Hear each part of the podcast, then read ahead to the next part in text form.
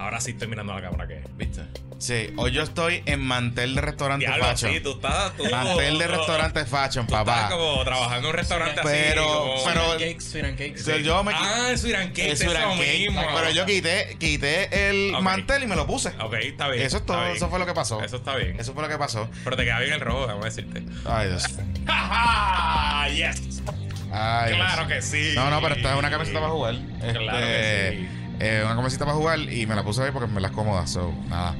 Hola, saludos, ¿cómo tú estás? Eh, bien. ¿Qué es eso que tú tienes puesto? Mano, esto es un suétercito, es como un Darth Vader. Mexicano, mexicano, mexicano. Mexicano, qué sé yo. Del Día de los Muertos, el Día de los Es Muertos. como el Día de los Muertos, me gusta bastante y dije, coño, creo que está bueno. Como este, aquí hace un poquito más de frío, pero dije, me la puedo poner y no voy a sufrir. No voy a sufrir Ok, tanto. está Así bien. que estamos aquí Chévere. representando al chat de los nerdos de PvP. Ah, la con- Ese, ah, ese ese- es el chat que Jonathan está menos activo. de todos los chats de la comunidad, ese, él está, él está. Pero es como que, ¿qué carajo está hablando esta gente? Y lo hice a propósito, Sí, porque sí, ellos sí. se empezaron a hablar de, de un montón de nerdería en otro chat y dije, para carajo. Sí, o sea, para se van para otro lado. o sea, de- O sea, de- para hablar de estupideces que yo no sé, se van para allá, para otro lado, se vayan para otro lado allá. Y, y ese chat eh, huele un poquito raro también. Por eso. Huele como, como a queso un poquito, no, vacilando. No, pero está ahí que se hablando de, de- de anime, de, eso, se van para allá, para hablar de esas cosas para De allá. hecho, gracias a ese chat fue que vi The Expanse, eh, la Ajá. serie de Amazon, y me, compré, me acabo de comprar las novelas. Y ya empecé la primera, así que Ay, eso. qué buenas son. Gracias. Los amo a mis nerdos. Esa red, mejores. es, una, Ustedes no soy nada. es una red autónoma de nerdos y de geeks. Así es. Este, mira, pues nada, esta semana, qué semana interesante. Me apunté otro, otra victoria contra Foquito. Te apuntaste otra victoria contra Foquito, pero fue ayer tarde, porque fue después del Zoom. Estábamos en el Zoom en el After Dark. en ya. After Dark. Ah. Y ya yo me había ido. Yo no sé si tú estabas dándote de palitos. Yo me di ayer tres, tres barrilitos de Bueno, street en el Zoom. porque estabas bien llorón. Estábamos ahí, estábamos. estabas bien bueno. llorón, No, no, pero porque- bien no, llorón. No, llorón, no, no. Con Defendiendo, Pablo- defendiendo con a mi llorón. gallo. Defendiendo a mi De- gallo. Dice a Pablito José y tú empiezas el- Defendiendo a mi gallo. la caravana de, Es más, de más. El puedo- Yori- entre tú y Albelo, el no, Yoriquín oye, pero pueden llenar te este espacio decir, de agua. Pero estuvo de bueno, porque salieron unos cuantos Pablito Warriors también en el Zoom a defenderlo. Ah, está bien, pero me gustó, unos- me gustó. La Estamos- verdad que los populares son bien llorones. Estamos- Están como los victoriosos con Natal también. Estamos representando, que- estamos representando ahí. Este, pero aprovecho entonces para decirte que el lunes Pablo tiene un red de maratón. ¿Y sabes quién va a ser el anfitrión del red de maratón? Ajá. Luisito María. Así que ahí estaremos. Pues le puedo enviar Ahí la factura, cabrones, Ahí de- estaremos, de la ahí pauta. estaremos, ahí la factura de la pauta, Nos porque van- eso a ver. Vamos a aprovechar el natalicio del Muñoz Marín para recoger unos chavitos para Pablito. Así que este mañana, mañana lunes si no está viendo domingo. Anyway, ¿qué hiciste con Foquito? Cuéntame, ¿qué pasó con Foquito? Es verdad que esto de la eh, o sea yo sé que Ricky Rosselló era el mesías del PNP pero Pablito es como el mesías del Partido Popular o sea usted lo, Mucho mejor que Ricky Rosselló. lo tienen allá arriba como una cosa Mucho mejor. que no se vaya a caer porque se puede romper el Pero huevito. próximo y seguro. Anyway. Anyway mira ustedes saben que esta semana ha estado la controversia continúa la controversia de las escuelas los TikToks Correcto. los muchachos han estado bien activos con los TikToks y toda esa Y que está, salieron en Vieques, he visto salieron un montón de la un montón más. Ajá. pero hubo Y también he visto al Departamento de Educación subiendo ahora reels de, Ahora de que están pintando, están pintando, arreglando, arreglando sí, sí. aquella. Está bien, ok. Este, el gobernador estuvo en toda alta en estos días y tuvo una, una discusión pública con el alcalde. Se dijeron ahí dos o tres cosas, pero fueron a una escuela y allí en la escuela buscaron una nena agradeciéndole al, al- al gobernador que están arreglando la escuela. Eso estuvo bien, estuvo chévere, ok. Pero uno de los videos fue de la Miguel Such. Ok. La Miguel Such, que es la vocacional de Río La Piedra. Escuela Vocacional Metropolitana. Que de hecho ese es el, el nombre correcto de la Miguel Such, es Escuela Vocacional Metropolitana Miguel Such. ¿Por qué? Porque la Miguel Such era la única escuela vocacional en toda la zona de San Juan, por eso es que es tan grande. Eh, y la gente no lo sabe, porque pues como la gente estudia en, no estudia en escuela pública, estudia en colegio, pues quieren criticar a, los, a la escuela. Anyway, la cosa es que eh, toma sesión porque mi papá se graduó de ahí, así que eh, Muy bien. eh, buena escuela.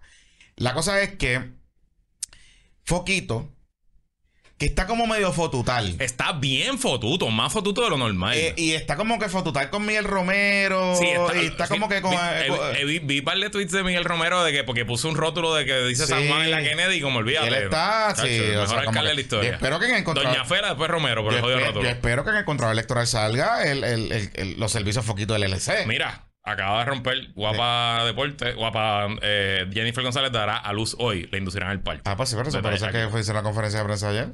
Ah. Sí, porque ya tiene 38 semanas. Este, Sí. No tiene 38, no. Oh, bueno, No, no, 30 y no. pico. Ella tiene 30 y pico Sí, ya. pero no, si ya 38, ya, ella tiene menos. Ella Ella, tiene 37. Ella, debe- ella tiene que estar por encima de las 30 y pico. Ella lo dijo ayer, eh, la semana 38 algo, 37 algo. Wilton me dicen que mi micrófono no se escucha en el Zoom. No sé si es un problema del Zoom o tú lo estás, lo estás viendo ahí. Ok, anyway. Ok, nada. Pues le deseamos lo mejor a la comisionada y esperamos que todo Y salga que todo bien. salga súper bien y que Jovín se porte bien y que bregue. Este. Importante, ¿verdad? Volviendo al tema de Foquito. Yo no sé qué está pasando, pero Foquito está súper Ujú. fotutal. Fotutal, fotutal, fotutal. Y él cogió un.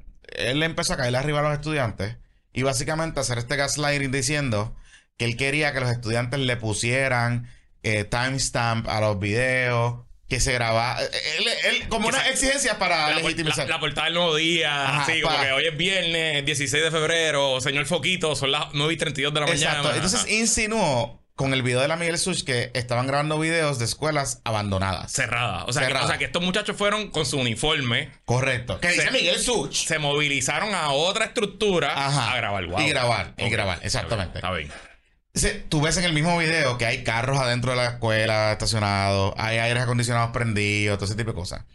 Entonces, el fotutal del PNP encontró un video que tiene como seis años de un reportero de Noti1 que se metió a la escuela Miguel Such para denunciar las condiciones que tenía la escuela. Y en ese video, ese reportero dice que a los estudiantes se los iban a trasladar a otra escuela, pero ese video es después de María. Ay, Foki. Entonces chico, lo grabaron- tan- lo que Lo grabaron mal y lo pasaron, lo empezaron a pasar. Y él cogió y él trató, parece que se había quedado sin contenido esa noche, y trató de donkeármela y donkearse la PPP. Nos pone el video y nos hace este tweet de como cuatro páginas. Diciendo que la izquierda socialista, que no sé qué carajo. Ah, yo vi porque me taguió, pero y era, era como. Era, ajá. Como él el, el blue check. Era el como. blue check, ajá, ajá. Era un chorre para. el- un chorre párrafo. A las once y pico de la noche, un jueves. ¿Qué pasó? Yo estaba en el Zoom Ajá. y dije, espérate un momento. Y entonces el, el, el Zoom se convirtió en un Writer's Room, me imagino. Empezó todo el mundo ahí a. Claro, pero yo cogí y ¿qué yo hice? Porque como él me invitó a hacer research, pues yo hice mi research. Lo que pasa es que a diferencia tuya, Foquito, yo no lo hago en ChatGPT. Yo hago mi research de verdad. Entré a Facebook, puse un search. Escuela Miguel Such. Y encontré un cojón de fotos. De tan reciente como enero. De actividades estudiantiles. O sea, que de muchachos como- esa, esa tecnología innovadora que nadie tiene acceso a Google. Eh, No, no, fue en Facebook. Ah, Facebook, Es más fácil. Más fácil todavía, Facebook. ajá. Facebook. Y puse y, y lo vi y encontré un montón de fotos, actividades, iniciaciones, qué sé yo. Lo más cabrón de todo es que hay un muchacho que se llama Jan Cordero. que es el que estaba corriendo. Que el- Ha sido como el. Ese muchacho es estudiante, eh, ese muchacho es estudiante de escuela pública. de Carolina. De Carolina. Y ese muchacho le pone, porque hay un sistema del Departamento de Educación que tú puedes ver la matrícula que tiene la escuela. Y es público. Y tú entras y ves y le dices, esa escuela está abierta. Mira la matrícula. O sea, ha ido bajando, pero la matrícula está abierta. La escuela está abierta. O sea, como que la escuela está operacional.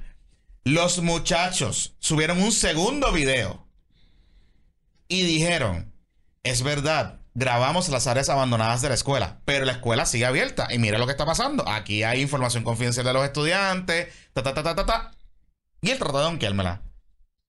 Pues yo le, le contesté, le puse cuatro fotos y le di cuatro retweet porque, adiós, voy a coger el engagement también de los, de los zombies que tiene. Pues de momento, por la mañana me di cuenta que él borró el tweet. Borró el tweet, bueno, pues claro. Claro que sí. Pero es la segunda vez que me hace eso. Ingeniero Jorge Rodríguez. Recuerde que nosotros llevamos jodiendo en las redes sociales desde el 2006. Usted es nuevo en esto y yo sé que ha logrado cierta audiencia, ha logrado cierto following, sobre todo entre los grupos más... eh, Más blanco, alt-right- más del país. Pero no se tire pecho así sin verificar. No todo es una conspiración. De la izquierda social No demócrata. todo es una... Exacto. De hecho, Pero me gusta que, que él piense que nosotros somos de la izquierda socialista eh, cubana Venezuela, porque los de la izquierda piensan que nosotros somos de la derecha puerca, eh, Facha, reaccionaria. Ajá. Así que eh, cuando todo el mundo te, cuando los dos extremos te odian, tú sabes que algo estás haciendo bien. Pues yo no los ofendemos a todos por igual. Pues yo no entendí, yo no entendí. los rayos gamma. Además, yo no entiendo esa definición de la izquierda socialdemócrata. Porque si es izquierda, Ajá. y es social y demócrata, Ajá. pues no puede haber un control ideológico del gobierno porque es demócrata, es electa. Sí, buen punto. O sea, como que, porque él lo que dice es que hay todo este Sí, sí, contubernio sí. en gobiernos que son eh, gobiernos PNP, gobiernos PNP, pues entonces el gobierno actual es izquierda socialdemócrata. este y todo este contubernio para empujarnos hacia el socialismo. Y que el Bori, como él nos dice, el Bori no sabe pensar. El Boris no sabe pensar. Él no sabe pensar porque él es body, ¿no? Él no sabe pensar. Así que. Foggy, de 2-0, estamos empezando, caballito. Dale. bueno, eh, ese era el teaser, ese era el intro del show. Todavía no estamos con los temas. Eh, y by the way, el martes tenemos un super mega invitado. Uh, duro. Un super invitado en el episodio que sale miércoles, martes en el Patreon, así que pendientes a todos. Eh, ya los integrantes del Zoom saben quién es. eh, Y ya nos enviaron preguntas, y ya tenemos nos enviaron preguntas, ya tenemos asignación, así que pendientes a eso. Entonces tenemos. Cabrón, te vas a preparar bien cabrón, ¿verdad? Me voy a pre- bueno, Vienes con con notitas. Tengo, tengo las Tienes, preguntas. tienes, tú tienes, tú tienes. Tengo tú el tienes, Google Doc tienes. ya de las preguntas. Perfecto, lo tengo, perfecto, lo tengo y te lo, te lo yo tengo comparto. también. Te lo Tengo- comparto. Tengo muchas, tengo Este, muchas. Te lo comparto. Eh, a estar bueno, yo creo. Va a estar bueno, va a estar bueno. Y nada, no voy a darles detalles porque van a, van a descifrar si doy detalles. Eh, ok. Pero otro anuncio es que el viernes publicamos el primer episodio, la primera edición de Puestos para la Paternidad. ¿Cómo emocionadito con eso? Estoy súper emocionado. Lo escuché completo de nuevo Sí, y como lo habíamos grabado hace par de semanas, este... Estás emocionadito, David. Es que siento, siento, primero que me, ¿Te sientes papá? me siento, ajá. Y pues el papá está cabrón. Y pues eh, hizo un podcast de ser papá, ¿verdad? Que, Ok. que- que cabrón. Y, y creo que hay un montón de espacios de explorar que nunca hemos tocado en este En podcast. verdad he recibido un montón de feedback. Mi- que mi- yo no, que no, o sea, como que en la misma comunidad de nosotros y fuera de la comunidad. Mi mamá me dijo, lo escuché, ese sí lo puedo escuchar. Porque mami no puedo escuchar PPP. Así que este, estaba súper contenta. Está en YouTube. Si no está viendo en YouTube, búsquele. Es, el, es el, uh, el episodio antes de este. Se llama Puestos para la Paternidad. Lee conmigo. Ya estamos cuadrando grabar el episodio. El plan es sacar uno al mes. Eh, pero bueno, si hay oportunidades también de sacar más o si hay algún auspiciador que le interesa, es presentado por Aeronet, pero hay espacio, ¿verdad? Para, para meter otros otros auspiciadores. Eh, así que ahí está. Eso es para el college fund.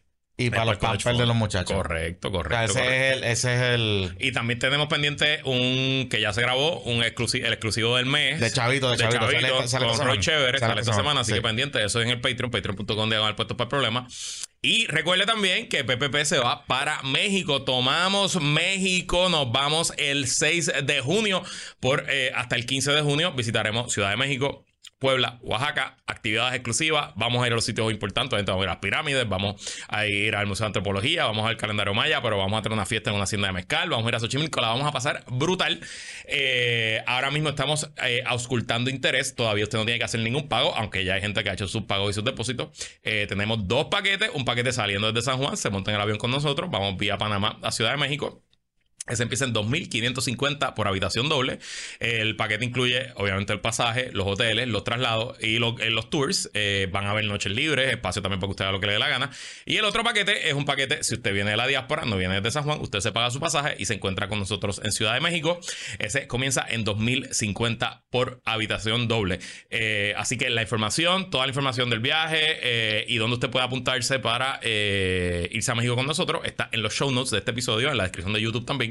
Así que se puede montar, irse para México con nosotros. Y bueno, este PPP, como todos los PPPs, son posibles gracias al mejor y más confiable Internet de Puerto Rico. De hecho, este Internet es tan y tan y tan confiable que Jonathan se vino para acá a subir el episodio de Puestos para la Paternidad porque el Internet en su casa no le estaba dando break. Que es de la otra compañía. de esa. la compañía inmencionable que eh, simplemente él no tiene Aeronet en su casa porque donde vive no hay cobertura de Aeronet. Pero aquí, en Webnetico Studio, Que para pagar fue un revolú. Pero nada, después te cuento. yo estoy esperando para que me corten la cuenta del celular porque no sé cómo pagar. By the way, la compañía inmencionable. Estoy- de verdad, hoy, hoy vi un patroncito, el patroncito Cristian, que se cambió a otra de las compañías y que lo hizo en Costco y que hay una oferta bien buena y la estoy pensando seriamente. Anyway, con más de 20 años sirviendo al sector comercial con un servicio 100% local y una conexión a internet rápida, confiable y de una estabilidad comprobada. Con Aeronet, tu servicio de internet está siempre on. Aeronet tiene no solo la mejor tecnología, las mejores velocidades y los mejores precios, sino que tiene el único servicio de usted darse de alta de llenar esa suscripción y que venga a instalarle sin hablar con ningún ser humano. Todo lo puede hacer por internet, sin conversar con nadie y en menos nada. Tiene el mejor internet de Puerto Rico. Llama a Aeronet y cámbiate ahora al 787-273-4143, 273-4143 o visita aeronetpr.com. Gracias Aeronet, los presentadores de puestos para el problema. Mira, empecemos con el tema de. De Molusco. Esta semana ya se fue finalmente. ¿Para qué carajo hacemos un rundown? Ah, no quería no quería empezar con ese tema. Lo tenemos empezar- último y vamos a empezar con los chavitos, pero podemos empezar como Luco. Ah, pero yo pensaba que. Pero es que yo pensaba que tú lo teníamos primero, ¿verdad? Lo puse último, para... pero está bien, vamos a empezar con eso. Está bien, Eh, empezamos con eso. No, no hay mucho. O sea, hay, hay cosas que Hay decir. cosas pero, que decir. Pero, pero no, no son tantas tampoco. Eh, este, este miércoles fue el último programa de Molusco y los Reyes Cabrón, qué sé yo, yo lo había puesto primero y no me di cuenta que lo cambiaste. Mala Bueno, mía. Molusco y los Reyes de la Punta. Ajá. Eh, fue su última edición el miércoles.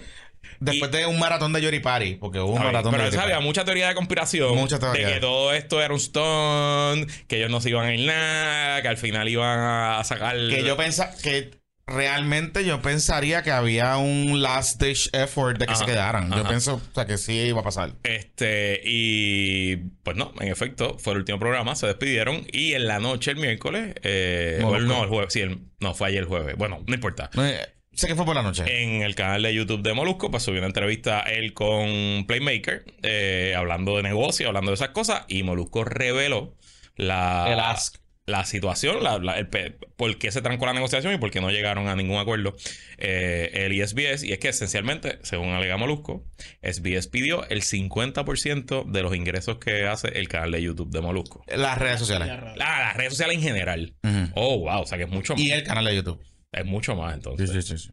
Y te pregunto, Jonathan, a mí obviamente me parece irrazonable pensar que SBS te pida 50% de tu canal de YouTube. Mm, No me parece razonable. Ok, pues hablamos un poco del business, del negocio, cómo se está moviendo O sea- este asunto de eh, personalidades que trabajan en medios, que tienen una compensación por trabajar en medios, vis a vis lo que generan en sus redes O sociales. sea, déjame calificar bien. No, es- no me parece razonable en el sentido del ask que hace SBS para tener, eh, recibir un cut de la... el revenue share no es irrazonable, No estoy es de acuerdo razonable. contigo, pero pedir No es 50% razonable. está Pero claro. pedir 50% me parece un poquito. Sí, sí. Me parece un poquito duro. Eh, creo que un, poco SBS se posicionó como hacen las casas disqueras. O sea, eh, los contratos, a menos que usted sea un Bad Bunny, los contratos de casas disqueras, particularmente para artistas que están empezando, son bien onerosos para el artista.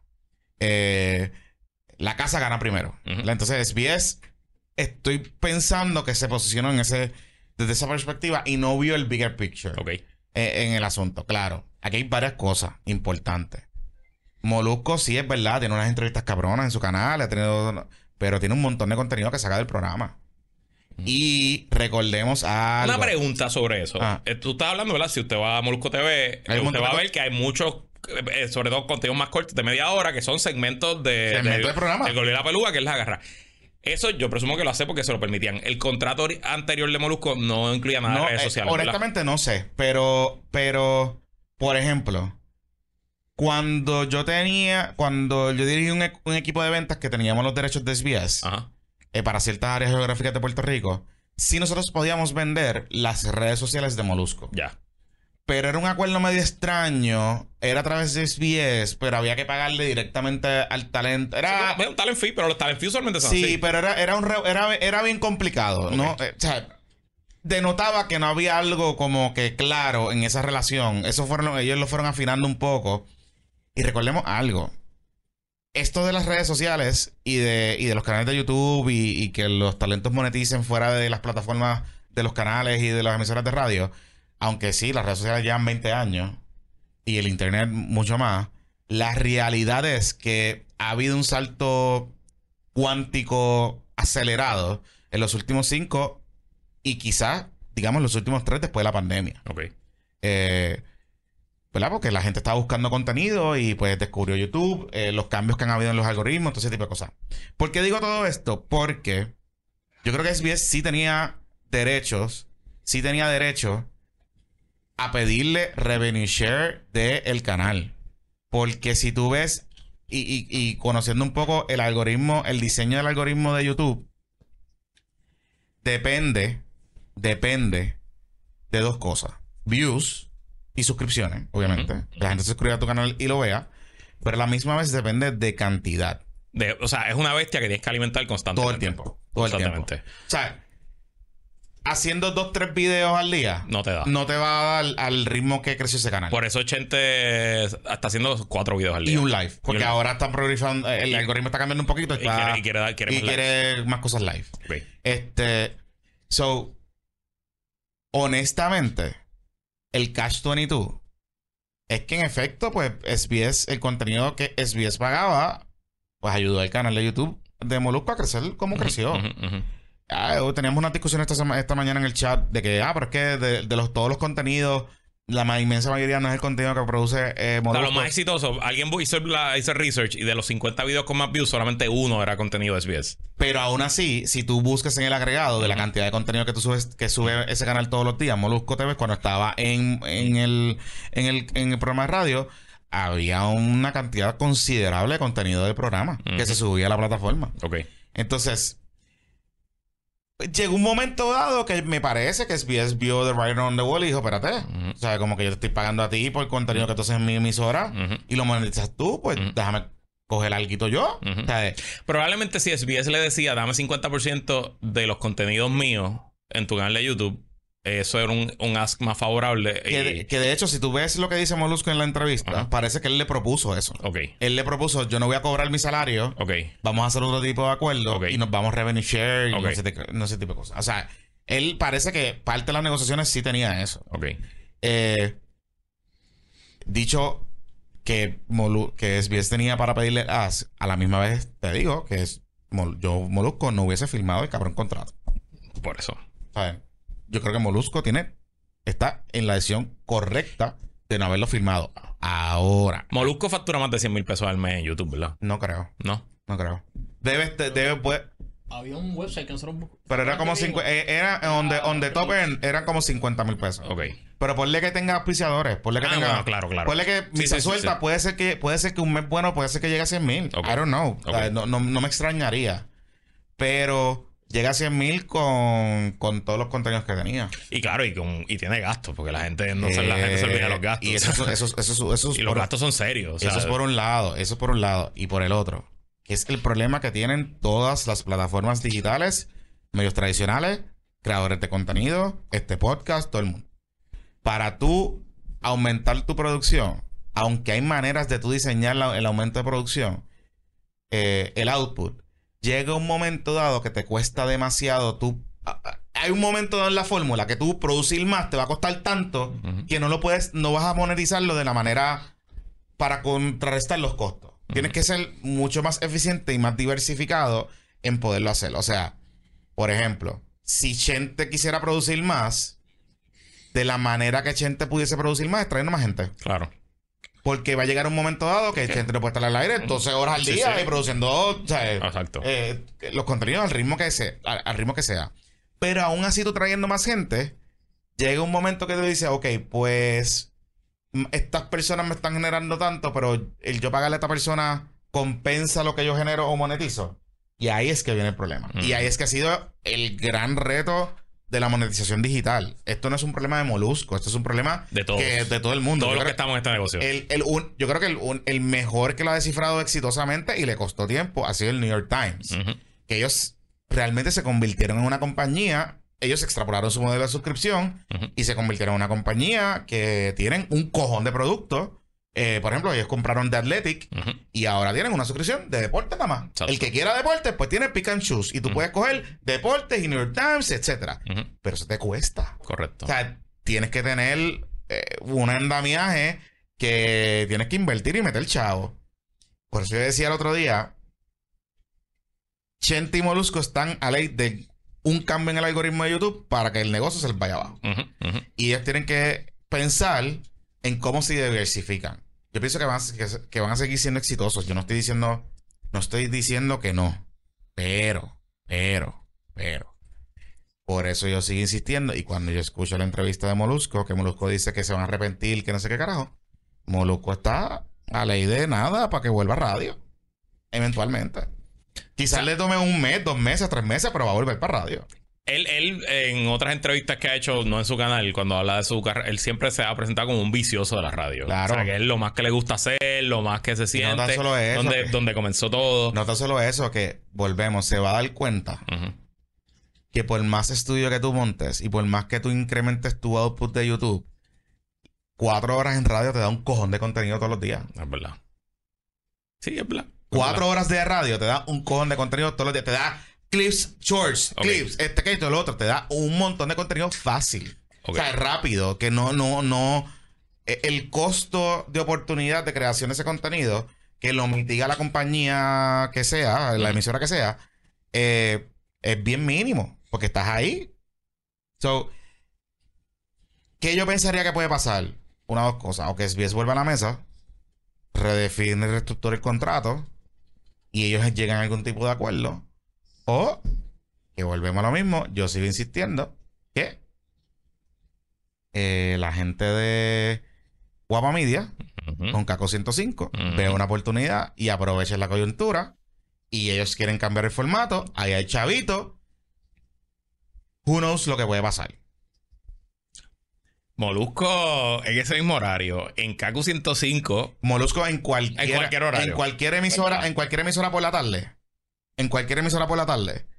eh, en Puerto Rico es un palo masivo. Sí, es un palo masivo. O sea, y, si- y si se lleva a Ali y a Pamela y a Robert Fantacuque y qué sé yo, es un palo masivo. Y el tema técnico de producir desde el estudio de Molusco eh, no es un problema grave, No, es bien no. fácil. Hay, hay tecnología súper sencilla para eso. O sea, como que no es un tema complicado. fibra de Aeronet con la antena de backup y ya con eso te da. No hay ningún problema. O sea, Tele 11 ahora mismo está transmitiendo un remoto todos los días desde... Que fue un cagar al principio. Ajá. Sí lo fue, pero Ya ya, han podido resolver muchas Ajá, cosas. Tú sabes. Este... O sea, Leo Díaz eh, con el mono este por la mañana. Pues eso se transmite de, una cabina- de, de la cabina de Z93. Pues, pues Telemundo lo que hace es que se conecta. Exacto. Y ya, muy probablemente le envió un feed de mejor calidad. Claro, Pero se conecta y ya. O sea, como que no hay un tema... No es un tema complicado. claro. No es un tema complicado. Em, so, Y te iba, te iba a preguntar, ponte el sombrero de ejecutivo de medios. Y olvídate de Molusco, olvídate de todo. ¿Cómo debería negociar una empresa este tipo de contrato en el 2024? Aquí hay dos vías. Si tú no tienes chavo para pagarle el talento, Ujú. págale el talento, dale en fee, contrátalo para el programa, llega a algún acuerdo de, por ejemplo, que, que si tú quieras vender, si tú vendes una mención, que esa mención tenga distribución en las redes sociales del talento, o sea, que el talent fee esté estructurado de tal manera que incluya eso. Eh, pero then again, si tú no lo incluyes, pues, pues no lo pidas. no lo pida. Este, y te, te voy a asegurar que hay muchos talentos que lo harán. Porque si el cliente sale bien, pues ese cliente repite. ¿Verdad? Entonces, pues, tú le das siempre el, el cariñito adicional en, en esa dirección. Eh, o que tú sueltes billetes de verdad.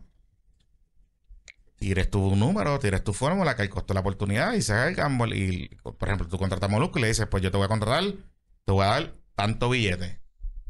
Ahora, yo quiero tener acceso a todo esto. A todo este inventario de, de vender, de potencialmente vender anuncios. El problema es que los equipos de venta en Puerto Rico son bien ineficientes y bien inefectivos vendiendo digital. Y están todavía gordos y contentos vendiendo medios tradicionales con las mismas o cinco Y agencias lo, de que publicidad. hacen, y, lo que te hacen 10 es, clientes. y lo que te hacen es que te suben los precios. Para más fácil, te suben los precios. Prefiero subirte el precio en vez de buscar eh, alternativas para vender. Yo soy de los que creo, y es mi modelo, es el modelo que, estamos que hemos implementado en PPP, nos ha dado muy buenos resultados. A mí me dio excelentes resultados eh, eh, con un equipo de ventas pequeño que lo llevamos desde cero a vender 700 mil, 800 mil pesos. Es un modelo de recurrencia. Es buscar ese costo de oportunidad eh, y apostar a mayor, mayor cantidad de transacciones por mes. Eh, y mantener esos clientes ahí por el resto. O sea, el modelo de Netflix, el resto de la vida, el cliente, que el precio sienta que es una inversión, pero que no le duela tanto. Que a la hora de yo poder recortar gastos, que piense en todo el mundo menos en ti. Eh, y eso te da una base para entonces tú plug and play distintas cosas. Te da espacio, por ejemplo, que si tú das un palo como molusco, te da espacio a que tú puedas plug and play en eso. Em, pero el mismo reto que tiene SBS para venderlo va a tener Molusco. Ahora, Porque no es lo mismo tú vender en una compañía tuya a tú vender en un andamiaje de medios. Particularmente en Puerto Rico, donde todavía las agencias de publicidad están con el volumen. Todavía hay unas negociaciones que, que yo creo que él lo puede hacer. Pero él tiene que estar dispuesto a saber que el costo de oportunidad, para que te, para que te den una idea, les voy a explicar bien sencillo. De cada 100 dólares en publicidad que se vende a través de agencias de publicidad en los medios, en cualquier medio, digital, tradicional, podcast, lo que sea, de esos 100 dólares, la agencia de publicidad se queda mínimo con 25 centavos. Ujú, 25 centavos de cada dólar de esos 100 dólares. Empezando. O sea, 25 pesos. 25 pesos. Empezando. Después de esos 25 pesos, de esos 75, tú le tienes que pagar una comisión al vendedor si es que tienes vendedor. Eh, y tienes que acumular para un volume al final del año, que es un kickback. Que es pagarle a la agencia, devolverle a la agencia Un incentivo. un por ciento de todo el volumen que la agencia te De toda te- la agencia. Claro, tú puedes hacer las maneras, puedes buscar la manera de cómo tú lo haces, tú le pones reglas, etcétera. Pero redondeamos, vamos a redondearlo a 25 Ujú. centavos de cada dólar que las agencias se quedan por cada inversión que hacen en medios de comunicación. Puede ser más, puede ser menos, pero ese es el, ese es el número. Después de todo eso, tú, el canal de televisión o el medio se queda como con 60 dólares De cada 100. de cada 100. Y de esos 60 dólares, pues tú tienes que pagar el talento, tienes que pagar la operación, tienes Ujú. que de esto, tienes que lo otro. So que realmente el, Que la ganancia va a terminar siendo como dijo 15 pesos de cada 100. de cada 100. Digo, eso, eso, eso, así son los negocios. O sea, el, el, el net profit de un negocio saludable, ¿cuánto puede ser? 12, 13, Dos, 15%. tres, 15%, o sea, que, exacto, o sea, más o menos. Digo, en medio un poquito, siempre un poquito más, Ah, pero ajá. ajá. Sí, sí. Entonces, ¿qué pasa? Que realmente, y lo decía esta mañana uno de los amigos que están con nosotros en el chat, SBS también, pues tiene un montón, de- ¿sabes? Véngase, pagar la luz, o sea, transmitir en, en radio y televisión es bien costoso. O sea, usted piensa que no, pero lo es, es bien costoso. La luz, la plataforma, ta aquello, ta, ta, ta, ¿sabes? Como que ellos tienen inversionistas, pues tienen que tener algún tipo de revenue en algún momento dado para repartir. Así que hay un costo de oportunidad que, que, claro, las emisoras se arrastraron los pies y en vez de invertir hace 10 años en desarrollar sus plataformas y ellos monetizar directamente. Porque si SBS hoy fuese con la música, que es su plataforma grandísima, hoy fuese un big player en términos de dinero, de, De generar streaming. dinero, de streaming y de todas las cosas, este, ellos se hubiesen sentado como Luke y le dicen, ¿sabes qué? Lo único que te voy a pedir es que no saques mi contenido del canal. Punto. Ya no puedes subir contenido en tu canal. ujú, Te voy a dar los chavos y yo te monetizo. Yo, yo me voy a encargar de monetizarte. O sea, de monetizarte a través de mi plataforma. Tú haces lo que te sale los cojones allá. Porque al final del día, si Molusco crece en su canal de YouTube, hay un efecto colateral positivo para SBS. Porque, Claro. pues, el gallo que está pegado en YouTube también está, está. aquí. Pues, yo quiero, Claro. si no puedo pautarle al gallo, le pauta, le pauta SBS. Claro. Tú sabes. Por eso es que te digo que no vieron el bigger picture. Em, y honestamente es falta de. falta de. Es falta de visión. Eh, SBS tiene un problema de visión heavy. Tiene un problema de visión heavy. Y, y es un problema de visión que es. Ahora nos enteramos porque esto es bien público, pero es un problema de visión que tienen la mayoría de los medios de comunicación tradicionales. Ujú. O sea, traditional media. They don't figure out cómo, cómo hacer lo que pueden hacer en digital. Ujú. Más allá de contenido, porque todo el mundo ahora está, vamos a enfocarnos en, en reach, impresión, aquello, lo otro. Sí, eso es importante. Pero siempre está la parte coja de cómo yo lo vendo correctamente. Y nadie puede depender de la monetización directa. Para que tengas una idea. Clasificados online. Expose Magazine. em, deben estar haciendo más o menos en programático. Que son anuncios, los anuncios que usted ve Anuncios de Google. de Google. Debe estar haciendo entre 90 mil a 100 mil pesos mensuales. Mensuales. Más o Por el menos. tráfico que tiene. Por el tráfico que tienen. Quizás Expose ha cogido cantazos por, por el contenido, tipo porque de Google, contenido Google Google- ha ido a, Google lo penaliza. a- lo, lo penaliza un poco. Pero como Google hay un montón de compañías, o sea, para que tengan una idea, en Noticel, y puedo hablar un poco de esto, en Noticel, en un momento dado, nosotros estábamos generando casi 45 mil pesos De, de revenue en programático. de Programmatic. entre Google y otros proveedores. Brutal. Antes de yo vender un solo peso en agencia. Exacto, sí, O sea, yo tú o literalmente yo pagaba, nosotros llegamos a un momento dado que nosotros pudiéramos pagar la operación completa de Noticel con, Con Google. Google Ujú. y con lo que yo recibía de, del revenue mensual. O sea que, y todo lo demás por encima era profit. Así, acá lo que voy con esto es que hay un sweet spot que todavía le cuesta a los medios tradicionales descifrar. Y creo que si Molusco realmente estaba negociando de buena fe, que me da la impresión que sí, porque por lo que él dijo, de las cosas que él propuso sobre la mesa, creo que él le abrió la puerta a SBS para redefinir el modelo de negocio. Ya.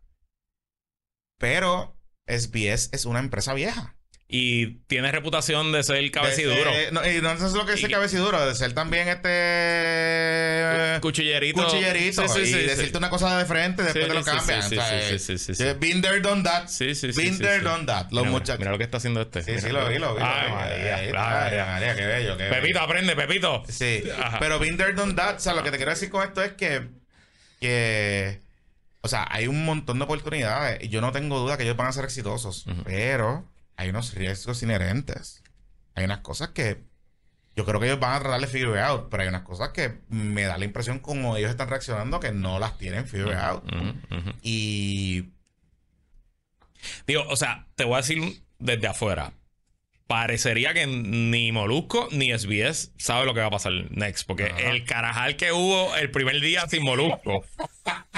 Eso- Son Danilo y Alejandro Danilo y. Alejandro diciendo, es un crical al aire. Pues tú sabes, eh, pues, evidentemente ellos no estaban ready para Sí, esto. sí, sí, sí. Y Molusco sacó su, su podcast con, con Playmaker y fue, ¿verdad? Un poquito un desahogo, este, Claro. un Jory Party, pero no ha anunciado nada nuevo. O sea, no ha anunciado Lo que va a pasar. lo que va a pasar tampoco, ¿no? O sea Nueva que. York ahora mismo. ¿Está en no, Nueva Nueva York? York, con Yoito, con Yoito. con Yoito. Ah. Nosotros, nosotros pensamos, Pepito y yo tenemos un over-under de que está negociando, porque en Nueva York ahí están IHeart y Clear Channel y Guapamedia también está allá. Ah. Eso que puede ser que estén hablando algo. I don't know. I don't know. O a lo mejor es que va a presentar un show ahí en Broadway. ¿o No sé, no sé, no sé, no sé. O a lo mejor se fue A lo a, mejor- a lo mejor se fue de vacaciones, Ese sí, qué o sea, como que Sí, qué sé sí, yo. Este, pero yo no hubiese firmado el contrato. Alguien me escribe ahí, eh, Jovan, eh, Syndication. Todavía yo no veo el modelo de sindicación. Y nos escribe aquí Molusco, eh, ojo, le miró que Molusco discute todo esto en la última post complement, que él dice que, que la conclusión de ambos es que el contrato de 50% pudiera servir para un nuevo talento, pero para alguien ya establecido como Molusco, ¿no? Ni para un nuevo talento. Tampoco. O sea, yo le puedo asegurar que nadie va a firmar un contrato que tenga una cláusula de 50% de Si revenue. a fuera. nosotros nos llamara SBS mañana y nos pidiera 50% del revenue del Patreon, le decimos que no. No. Del Patreon, 0%. No, Cero, no, no, 0%. de todo. Cero. 0%. Cero. No podemos ir revenue share 50-50 en. En cosas que tú me cosas traigas. que tú, me- que tú me traigas y Exacto. tú cobras primero. Claro, Y no hay seguro. ningún problema con eso, pero Claro. no. Sí, sí, sí. No. Lo que pasa es que aquí es que viene la cosa. Tanto el reto los tienen los medios tradicionales como los tienen los influencers y los generadores de contenido. Yo sé de muchos generadores de contenido, de muchos, con muchos followers, ujú. mucho, mucho, mucho, mucho, mucho, mucho, mucho y reach, muchas impresiones que no monetizan bien sus redes sociales y que no y que y que, y que están a ley de eh, y que dependen de raspar el pegado para poder generar chao y que no saben y que están suplicando a medios de tradición a tradicional a que los pongan en programas de televisión, a que los pongan en programas de radio. salario. Pago Yo salario. eso yo lo sé. Salarito 15. Y, y le- no les digo nombres porque, pero, o sea, nombres bien reconocidos. Que se mueren por estar en televisión y en radio. Tradicional. Porque no venden. Porque saben. Digo, y, y tú lo sabes mejor que yo porque tú has sido jefe de venta. Vender es un fucking duro. dolor de cabeza porque es... Tú empiezas en cero. O sea, tú empiezas el día uno de cada. Yo siempre le digo a mis equipos de venta. El día, el primer día del mes empezamos en cero. Y entonces no y es, estamos hasta el 30. y no es solo vender, porque es pichar, ¿verdad? Sí. Conseguir la reunión, Exacto. pichar el, el- el producto, lograr el interés. Ah, sí, me llama, me llama la atención. Mandar el contrato, asegurar que firmen el puto fucking contrato. Después recibir, los, crea- re- recibir los creativos, cuadrarlo todo. Y por último, lo más difícil, que paguen. Y que paguen en Y 30 el- días, o en y- 60, y o en el- 90, o en y en el 120. interín, y en el interín, muchos equipos de venta, que es que se han quedado muchos atrás, se convierten en generadores de, ideas y de contenido. O sea, el- le hacen el. Claro. O sea, yo les entrego. Yo, yo he sabido estar en pitches que literalmente yo le hago la campaña a la- al Ah, cliente. Y el cliente, el- la agencia lo que hace es que la presenta para adelante. Pero yo le, Yo le llevo y le digo, esto es lo que vamos a hacer. Exacto. Estos son los esquemáticos, estas son las bajadas y así que lo vamos a ejecutar. Este, así que, que, que es importante, vuel- vuelvo. Yo no creo que Molusco va a tener ese problema. No estoy diciendo eso. Yo creo que él va a ser exitoso. Él lo va a hacer. Pero no es lo mismo guitarra con- que con violín. Así es. No es lo mismo estar en un programa que tú, vas a que tú sabes que todos los meses tú vas a recibir un salario Ok. que lo vende otra persona a que tú tener que ser el generador de contenido y ser tu propio jefe para vender la cosa. Tú sabes. Y yo puedo pensar de dos o tres gallos y gallitas en Puerto Rico que son buenos vendedores digitales, pero son, lo puedo contar con esta mano. Y la mayoría de ellos están en canales ganándose un billete heavy. Uno de ellos eres tú. o sea, Claro. literal, literal, sí. Pero, pero, pero de- fuera de eso, las otros que yo conozco están ahora mismo ganándose un billete, pero cuando te digo billete es largo. Porque son el 21 en ese canal o en ese medio que conoce digital y que sabe cómo bregar con A mí todavía me llegan propuestas de... No, y te vamos a hacer un post en Te Facebook. regalo el post. Te regalo un post en Facebook y yo... Amigue. yo te agradezco el post. Yo te lo agradezco. Sí, sí, sí, y yo sé que tu página de medio tiene un millón de likes. Pero el algoritmo de Facebook no le gustan le este tipo de posts. Si tú me regalas el post y lo va a ver 2% de tus followers, entonces pues no me vengas con el fucking post. Regálame otra cosa o dame, o sea, ponte a pensar fuera de la caja. Todavía de verdad te vienen con eso. Yo, to- o sea, yo prefiero, y, to- y es más efectivo, que me vengas y me digas, tengo una base de datos de 100.000 emails y vamos a enviar un email a tu nombre. Eso es mucho mejor que un post en una página de Instagram de 2 millones de personas. De verdad. Este, esa se la regalé de gratis ahí, muchachos. Muchaches. O hacer un concepto. Invéntate un contenido. Invéntate algo, invéntate una serie de contenidos. O sea, vas a poder generar mucho más engagement con contenido. Con ese influencer o influencer o talento de ese canal. O de esa emisora de radio. Que ese contenido hasta lo puede usar la misma, el mismo cliente en, su, en sus redes sociales. Exactamente. O sea, piensa cómo tú añades valor. Ah, y by the way, otra cosa que me pasó hace poco. Ah, que no puedes usar los contenidos. Que no puedo usar los contenidos en mis redes. Me pasó hace poco. Ah, licenciándote y todas esas Estaba cosas. negociando. No, no, no. O sea, para un cliente. No, no, no es Luis Herrero ni. ni No, pero eso, pero que te quieren licenciar el contenido. Exacto. cliente quiere comprar, pagar entrevistas. No es política, es, Ah. es una cosa que quiere una entrevista para un, un evento que hay eh, laboral. Y yo le digo, perfecto, pues me, me parece bien, entrevista lo que queremos. Entonces yo agarro la entrevista y la subo a la para subirla a la red. Y me dice, no, no puedes hacer eso. Y yo, pero ¿por qué no puedes? No, porque el canal no permite que agarremos contenido editorial y, lo usen. Y yo, pero si yo estoy pagando la entrevista, va a decir que una entrevista paga, no es secreto para nadie. O sea, y no, no, no, y pues no, no, no compramos. Porque ¿cuál era mi estrategia como agencia de publicidad? Yo quería agarrar esa entrevista, que me la iba a hacer una, vamos a decir que Jonathan Lebron, Mm. eh, y entonces coger esa entrevista y subirla en la página de mi cliente y venderle un busito sencillo, gastarme en la zona, promocionando el evento que va a ser tal día, tal hora, y este es el público que queremos que vaya. Entonces, y, yo, y yo creo que no, le- no quieren a que yo lo pueda hacer porque probablemente tendría que pagar otro talent fee por el uso web, pero yo no tengo problema de pagar el talent fee porque yo quiero la credibilidad de esa entrevista, ¿me entiendes? Yo no tengo problema con pagarlo, simplemente no, no se puede. Que total, que total. Si eh, u- yo he visto clientes que lo que hacen es que dicen, ah, también lo vamos a usar. Capturo la pantalla y lo subo en mis redes sociales. Eso, eso ha pasado. Pues ya yo pagué cabrón contenido. Ya yo pagué cabrón contenido. O sea, como que.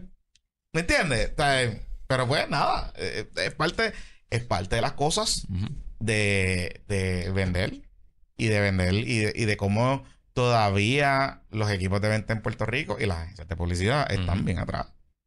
Bien atrás, por ello, bien atrás. Sí, o sea, la historia, esto que hemos contado es nada. Las historias son. El nuevo podcast eh, puestos para la publicidad.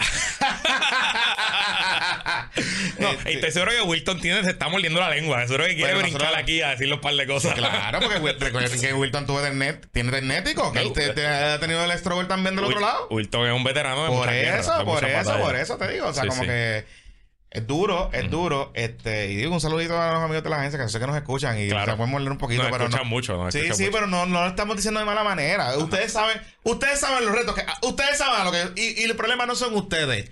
El problema son los otros corilles allá arriba. Ujú. Nada. Wow, mira esto lo que pone también Jorge aquí. Nos dice que la gente de ventas de SBS le dijo a Molusco en el último programa como si iban a haber afectado ellos porque sus ingresos eran las comisiones de las ventas del programa en la tarde y la garata. Y es verdad, ahora mismo hay, ahora mismo hay seis horas que no Yo nada que vender. conozco, un yo conozco una persona que de hecho fue el vendedor que ese último programa había un cliente que como que compró el programa completo. Que Se llama Ahorro Mueble. Ok. Ese cliente lo conozco porque él- la persona que vendió esa, esa pauta, eh, yo fui su jefe en, en un momento dado. Ok. Y de hecho tuvimos una conversación en estos días, estábamos hablando de eso, porque yo le dije, eh, mira cómo están las cosas, porque Ah, se te cayó, diablo, se te cayó el se el caballito, sí, sí, tú sí. sabes.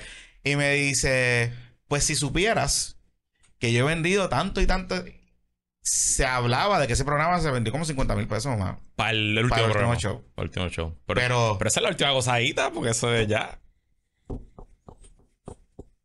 Ay, santo. Yo lo- movería a Rocky y a Bulbo Pie yo también. como, Y, como un last y desarrollo, busco talento y busco para, la para mañana, y busco a la mañana y, y ve- brego con la mañana. Claro, lo que pasa es que Es que yo- a lo mejor Bulbo no quiere estar por la tarde. Yo creo que ella quiere, ella quiere estar por la tarde. Es que Eh, yo pienso Bulbo, todavía el nene tiene, el nene que tendrá como 10, 11 años, a lo mejor ella le lo busca a la escuela, ya tiene la rutina, no es tan fácil cambiar todo eso. También. No es tan fácil. Por la- Y Larry trabaja de coach por las tardes, en Ah, la escuela, o sea, él está en un par de colegios, ¿verdad? Él está de coach en un colegio. Él, está, tiene par de programas, sí. Sí, O sí, sea que, puede estar pillado. Eh, puede No ser. creo que estamos. Si fuera así de fácil, ya lo hubieran hecho. Sí, no va a ser fácil. Y Alejandro y Danilo. Oye, yo quiero mucho a Alejandro y estudio con él, pero eh, se dio cuenta que producir un programa que la gente lo está escuchando. O sea, el- yo no escuché todo el programa, pero ayer me escribieron Ajá. un montón de gente y me dice, cabrón, ¿qué está pasando ahí? Bueno, estoy seguro que eh, la audiencia que ellos tienen en donde ellos están, Ajá. este, Ellos no- están en reggaetón, ¿verdad? O en Z. reggaetón, que- reggaetón, en reggaetón, sí. este, El reguero. El reguero. el reguero, ¿verdad? Exacto. Está El reggaetón. reguero. Ajá. Exacto. pues como un reguero y eh, a, las- a esa hora pues todo el mundo escuchaba el eh, Ah, molusco Exacto. pues no es lo mismo que mucha poquita gente te escucha que Ajá. mucha gente te escuche Ajá, ajá, ajá. tú sabes entonces pues Eh, puestos para la publicidad. Pues hablando de publicidad. Ajá. eh, mm, ay, carajo, se me perdieron los patroncitos. ¿Dónde están? Aquí están, aquí están. Durante más de 25 años, Volkswagen de la Kennedy ha sido tu concesionario en Puerto Rico basado de una gran reputación, hon- honestidad y calidad. Su conveniente ubicación en la avenida Kennedy en San Juan los convierte en el concesionario preferido, tanto para adquirir tu Volkswagen nuevo, usado, certificado y a la vez para confiar en su servicio y repuestos, ya que tienen el mayor inventario de piezas originales Volkswagen en todo el Caribe. Como si fuera poco, también cuentan con los mejores técnicos certificados de Puerto Rico. Visítalos en la Avenida Kennedy o llámalos para más información al 787. 782-4039, 782-4039, Volkswagen de la Kennedy, el original. el original El más original. Invitamos también a todos los amantes de la buena comida y la coctelería que visiten el restaurante Néctar. oye sí Nosotros lo vamos a visitar pronto. Ayer hablé, Sí. con, ayer hablé con el dueño. Néctar es un espacio donde se celebra y se comparte el amor y respeto por la cultura y la tradición culinaria puertorriqueña.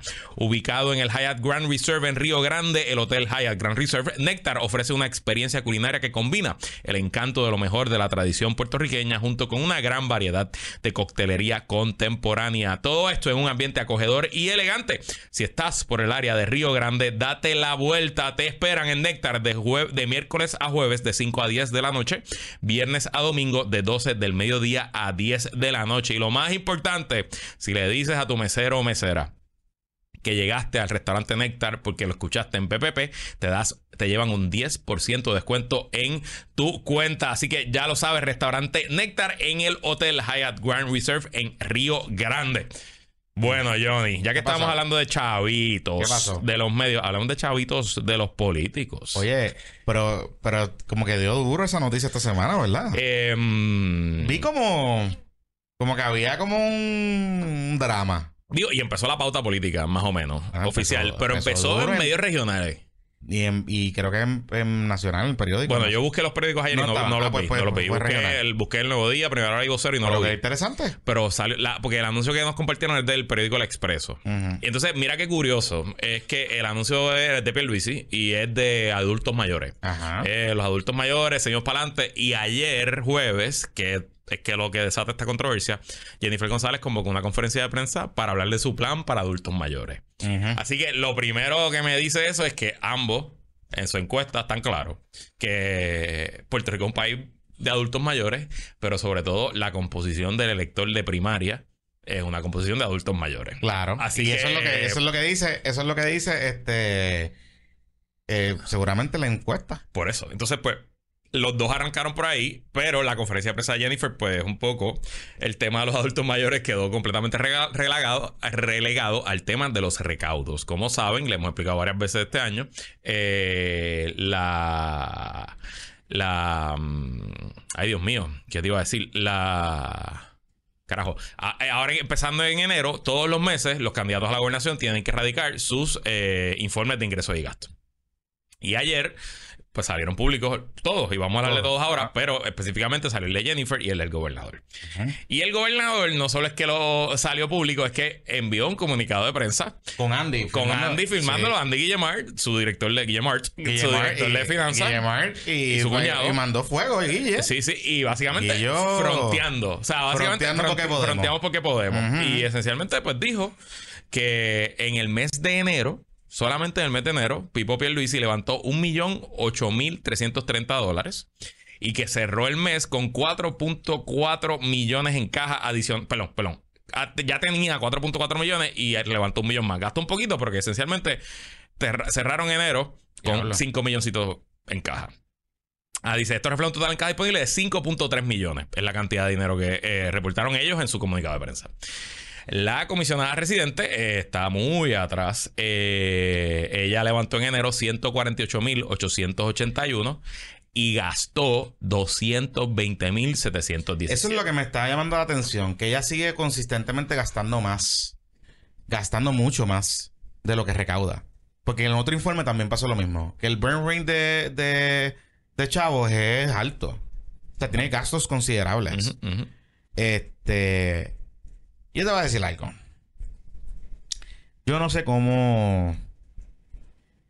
O sea, yo puedo entender este argumento de vergüenza contra dinero, que fue muy similar a lo que hizo Tío Aníbal en la campaña contra Fortuño. No.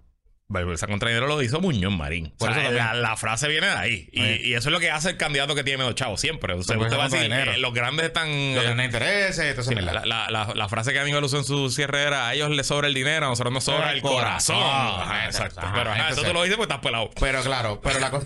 Pues, Pero la cosa es que, la cosa es que a mí me voló la cabeza escuchar a Ángel Cintrón hablar del 5% y del 95%. sí. Sí, O porque sea- mira, la comisionada ayer le preguntan en el. Ella, ella básicamente bajó línea diciendo, no, que si nosotros somos, nosotros vamos a gobernar para el, para todo el mundo, el gobernador está desconectado. Exacto. Creo que se la donqueó al gobernador cuando habló de, de las escuelas públicas. Me parece que se la donqueó, pero bien donkeada. ujú. Bien donkeada. Digo, Eh, o sea, más allá de este, de este tema, el gobernador ha tenido un terrible comienzo No, de año. sí, sí, sí, Entre criminalidad, masacre y las escuelas ha sido un terrible primero. Y en eso tiene razón la comisionada al decir, ah, no me puedes, no puedes este eh, despintar el, el tema de la de, de- de las escuelas con publicidad. Y el tema de que la gente se sienta que el gobierno no está respondiendo. Eh, Which is true. Yo Es creo que esa, en esa tiene razón. Lo tiene.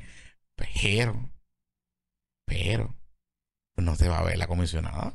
Cuando se va a ver, cuando, esto empiece, cuando aprieta esto la máquina. Y cuando el, cuando el gobernador apriete esa máquina, prende esa máquina de contenido, ya que estábamos hablando aquí de dinero y de pauta y de publicidad, 5 millones de pesos. Y no van a ser 5, van a ser más porque él sí va a seguir levantando dinero. Pero si él gastara 5 millones de pesos, vamos a poner aquí eh, el, el calendario primarista tiene un. Va a tener un, una fecha que va a marcar el comienzo real de la pauta, que es la Semana Santa. Yo estoy eh, pensando que la Semana Santa, que este año es temprano, domingo de resurrección, si no me equivoco, es 30 de marzo.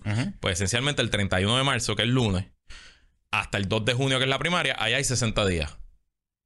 Y si yo fuera director de campaña de una campaña primarista a la gobernación y que soy consultor en varias campañas primaristas de alcalde y otras cositas, yo estoy ahora mismo programando a mis clientes diciéndole tenemos que tener X cantidad de dinero en el banco para empezar y prender esa pauta desde ese lunes hasta el 2 de junio. Si el gobernador llega a ese lunes 31 de marzo, ready para gastar 6 o 7 millones de pesos hasta el 2 de junio, pues dime tú, Jonathan, ¿cuánto? ¿Cuál es tu flight time? ¿Cuánto alcance tú puedes hacer si tú le metes 6 millones de pesos en pauta en todo? No solo televisión, todo, todo. Televisión, radio, periódicos, redes sociales, por 60 días. Recordemos que la pauta se compra antes porque es prepagada. Así, aquí, aquí todo es prepagado y con cheque de gerente. Inclusive, incluso si tú vas a comprar publicidad de Facebook, tú le tienes que prepagar a la agencia de publicidad que te está haciendo la compra. O si vas a comprar con tarjeta de crédito de la, de la campaña, tienes que pagar la tarjeta de crédito ahí al, al- al contado. O sea que Sí. no es, aquí no hay crédito, aquí o sea, no hay. si usted estaba tosigado con haciendo que las cosas pasen no, en diciembre. usted prepárese a verle la cara a ser- Pipo Pierluisi. Ah, Chacho. olvídate, usted Sí, va, sí. A, va a ver a Pipo, a Cari, a Andy, a todo el mundo. Y va a haber billboards. Billboards y radio. Tumbacoco. Si usted escucha radio AM, prepárese que la radio AM lo Bueno, que le yo viene. yo lo sé. que viene es. una cosa, sí. yo sé ya que ellos tienen una compra masiva de radio regional Ajá. eh, por ahí para abajo. Ya hecha, con- programada. Están llamando a todo el mundo. Ok. O sea, Digo, y si te fijas, salieron en, en periódicos regionales primero con la. ellos con la- están bien enfocados en. con la me, me llamó la atención. Ellos están bien enfocados en periódicos regionales. O sea, en medios regionales. Eh, lo que es buenísimo para todo el Digo, mundo. presumo que los medios regionales es barato también. es más barato, sí, pero no solo eso. Sí, es súper barato. Tú puedes, ahora mismo tú puedes comprar pauta de radio en medios regionales a 15 pesos. Literal, 30 segundos. Eh, pero no es solo eso, que también debe tener una población de adultos mayores. La audiencia debe ser aún más mayor que la audiencia típica Correcto. de los medios en, en correcto, el país. correcto. Y te permite también segmentar tu mensaje. O sea, puedes hacerlo más targeted. Este, sin, sin que te. O sea, te va a rendir más esa pauta ahí que en cualquier otro lado. Eh, yo de verdad que no. O sea. como que, o sea, no- de- honestamente, no sé qué están pensando esta No, y entonces, como le dijimos al principio del programa, ella está eh, dando a luz ahora eh, y obviamente ella se va a tener que retirar unas semanitas de, de las apariciones públicas porque ella pues presumo que su estrategia, ella ya sabe que no va a poder competir en dinero. Su estrategia ahora tiene que ser de medio, una estrategia de, de earn media. ¿Qué fue lo que hicieron con la conferencia de prensa? entrevistas, conferencias de prensa, Porque la portavoces. conferencia de prensa fue. un- o sea, se veía que era improvisada. Sí, sí, sí. Ellos, ellos reaccionaron rápido a- al gobernador. Pero entonces mínimamente estará dos o tres semanas fuera. Mínimamente. y, todo, y verdad que todo salga bien. Y si, pero- y si escucharon puestos para la paternidad, estos primeros meses son los más difíciles de todo. Y ella tiene esos meses por doble. Así que está, está complicado. Es complicado. Está bien creo que es un te- complicado. Es un tema, eh, o sea, honestamente, y vuelvo, y vuelvo. Yo estoy dumbfounded con esas cosas de que ella es del 95% y, y Pipo es del 5%. Entonces, una, eso te iba a decir. Una- como cuando, que- cuando Muñoz Maris inventó vergüenza contra dinero, eh, pues él podía eh, decir, porque estaba recogiendo chavitos en la lata y tenía publicando el, el periodiquito, el bate y qué sé yo, y sus opositores eran los, los dueños de las cañaverales, difuntos, ¿verdad? pues, pues, ahí funciona. Pero cuando tú eres la. Tu comadre es Zoraida Fonalleda Pues y o sea, tú eres republicana, pues está, más difícil, más difícil hacer, hacer el, el- la y el campaña de vergüenza contra dinero. El argumento de vergüenza contra dinero, o sea, de verdad, honesta, o sea, te, estoy- te, te- te vi- o sea, te lo digo bien, bien honestamente, o sea, como que yo lo veo, yo no lo veo, o sea, como que yo veo, veo un tema aquí que yo no sé lo que ella está pensando, o sea, lo que están pensando en su campaña, y no sé dónde resuena eso. Me imagino que las encuestas le tienen que estar diciendo que el gobernador está, el gobernador solamente gobierna para, para los amigos. Yo me pre- Sí, eso tiene que estar ahí. Eso, ella, presumo. ella- ella en sus gastos eh, tiene una, o, o focus groups o encuestas, que es este que habíamos hablado de ellos antes, Lighthouse Research, una Ah, cosa así se llama la firma. Pagó 16 mil dólares. Eso es focus group. Yo pienso que esos son focus group y me parece razonable. Yo, yo he pagado 12, 13 mil pesos por focus groups. Este, así que me parece que por ahí debe estar el precio ahora mismo. En este ciclo no, no, no he hecho ninguno. Eh, eh, pero estoy seguro que tú decir, tú decir ahora mismo a un elector promedio que el gobernador Pedro Pierluisi gobierna para los amigos y no para la gente, es un mensaje, un focus group, la, gente- la mayoría te va a decir, sí, yo estoy de acuerdo con esto. Exacto, con ese argumento. El tema es que... ¿Cómo tú lo trasciendes? ¿Cómo tú lo, cómo tú lo comunicas a Al PNP, porque al final día es a la base del PNP. Ese es el problema que tiene Porque, ella. porque es más fácil, pues un opositor al gobierno del PNP lo puede decir. O sea, si, si no pensemos en Juan Dalmau o en Jesús Manuel Zaragoza, si eh, Javier Jiménez, candidato de gobernador de Proyecto Dignidad, se para, eh, viene aquí, da una entrevista y dice que Pierluisi gobierna para los suyos y no para la gente, usted tiene credibilidad, pero que te lo diga la comisionada residente republicana del PNP Que es del gobierno. y que cuando, y que incluso yo como PNP podría decir, bueno, pues Pierluisi gobierna para los nuestros, sí, para nosotros los PNP. ¿Y cuál es el problema? Ah, ¿Y cuál es el problema? Ah, eso está duro, De hecho, déjame que por- buscar el tweet que por ella envió por eso es que- hoy. Por eso es que te estoy diciendo que yo no estoy del todo. Yo no logro entender. eh, este. No logro entender el argumento, papo. En verdad, hablando claro, o sea. O sea, I don't know. Ella bajó línea hoy, bajó bien duro en un tweet temprano en la mañana, cayéndole así- aquí está. Eh, para Pierluisi y su cuñado Guillemar, lo importante es el dinero y los contratos. Para mí, mi campaña, lo importante es la gente. Por eso somos tan distintos. Yo gobernaré para todos, no para unos pocos. Lo que yo no entiendo es el. O sea. Pensando. Tiene que ser que ellos están midiendo que el tema de la. El tema de Andy Guillemard y Cari Pierluisi Ujú. Resuena con la gente del PNP. O sea, resuena con alguien de la base del PNP. Porque es lo único que yo puedo pensar. ¿Por qué tú traes a Andy Guillemard y a Cari Pierluisi? A la gente conoce más a Cari que a Andy. O sea, Claro, la gente digo, normal, no- nosotros claro. sí, pero, pero la gente normal. Claro, claro. A menos que esto sea tipo campaña Outrage Cascarita. Tú mencionas el nombre de Andy, tú mencionas el nombre de Cari, los medios te lo van a coger y caes en el siglo de Earn Media. Digo, mira, yo me O sea- acuerdo de la campaña de Alejandro, que eh, hubo toda una estrategia de hacer famoso a la gente que estaba eh, detrás de Ajá. Fortuño. Y me acuerdo que se estuvimos meses dándole duro al tema del gasoducto y, a- y ahí estaba el publicista, y ahí estaba el ingeniero, y ahí estaba eh, nuestro amigo Jaron Garfer. Y eso vino atado, pero obviamente esa campaña tuvo dinero. Eso vino atado de una un blitz heavy de publicidad paga. Desde pasquines, billboards, este, televisión, radio y redes sociales, lo que se hacía en esa época, que no era tanto, pero se hacía bastante. Eh, el tema es el siguiente. Te vas a dar contra la misma pared del dinero. Porque si tú quieres pegar el nombre, la foto, la cara, eh, pues necesitas chavo para que la gente lo vea. O sea, no, no todo el mundo, a menos que tú de momento mañana, por ejemplo, por ejemplo, que yo puedo pensar, que ellos de momento tengan un DOM de Opposition Research de unos contratos que Andy, te menciono un ejemplo, porque no vayan a clipear esto mal, de unos contratos o cosas que Andy haya tenido que ver, y de momento tú saques una historia, un comunicado y digan, aquí están las persecuciones lideradas por Caribe, Luis y Andy, esto y el gobernador, que... Pues lo puedo ver. Lo puedo ver. Pero tú decir que esto es que el gobierno está gobernando para Andy. eh, No, no. O sea, está duro. Funciona más en la general que en la primaria. Correcto. O sea, yo veo a Regaño Libre montado en esto. Sí, sí, sí. Y a Regaño Libre, como que yo creo que le dice la, la primerísima, la del otro, el otro. ajá, ajá. Pues y a, y a Eduardo Lalo y todas esas cosas. Pues yo veo, lo veo ahí. Lo veo ahí. Pero fuera de ahí, todavía le toma tiempo suficiente a que Jennifer González no está vendiendo la historia. ¿Cuál es el planteamiento? ¿Cuál es la historia para tú decir Penepo raso?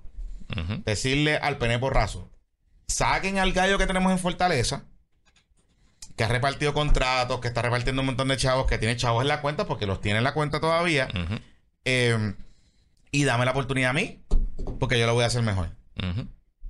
Eso es lo que yo no veo que todavía ellos logran comunicar. Y ahí es que está el problema grave de esta campaña, más allá de los chavos. Hablándote claro, más allá de los chavos. El problema grave que tiene esta campaña es que yo no veo cómo ellos logran trascender y comunicar la historia. ¿Cuál es la historia detrás de venderle al electorado Penepo que ellos son, que Diego es mejor que, que Pipo, no solo eso, que recuerden que ella también está diciendo que hay una persecución en las agencias. Pues significa que, que si ella gana va a votar a los, a los, a los publicistas. Ujú. Está, está, está duro. ¿Me entiendes? O sea, como que. Está duro.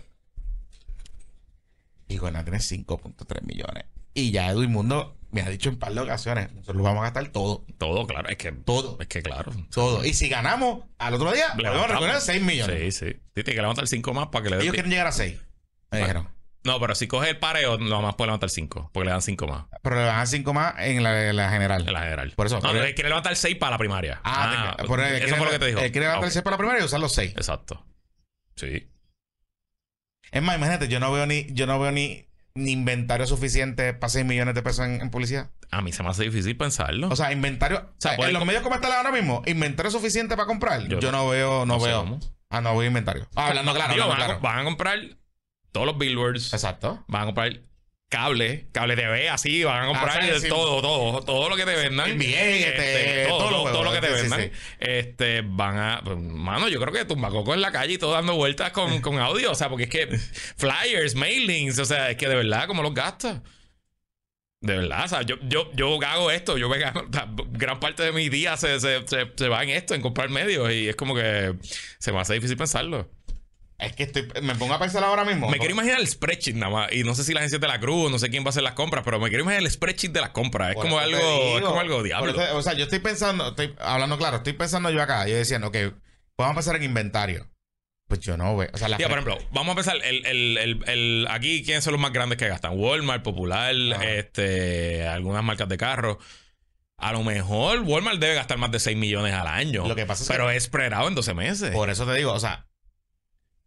Y, y- y tomen, por ejemplo, periodos de Navidad, Ajá. San Valentín, Madre. eh, madre eh, back to school, Back to lo que school, sea. Ajá. Que tú ves que la frecuencia aumenta dramáticamente de Walmart y todas estas, Exacto. de estas compañías. Y es atosigante. O sea, es. Es heavy. Tú, lo, tú sientes el cantazo. Ah, tú lo ves, tú dices, puñeta. Ujú. O sea, ellos van a comprar ese Spotify. Yo estoy seguro. Ellos van a comprar Sí, Spotify, a comprar Spotify. Pandora, este, todo. Todo. Todo. Puestos para el problema. bueno, si quieres pautar, aquí estamos.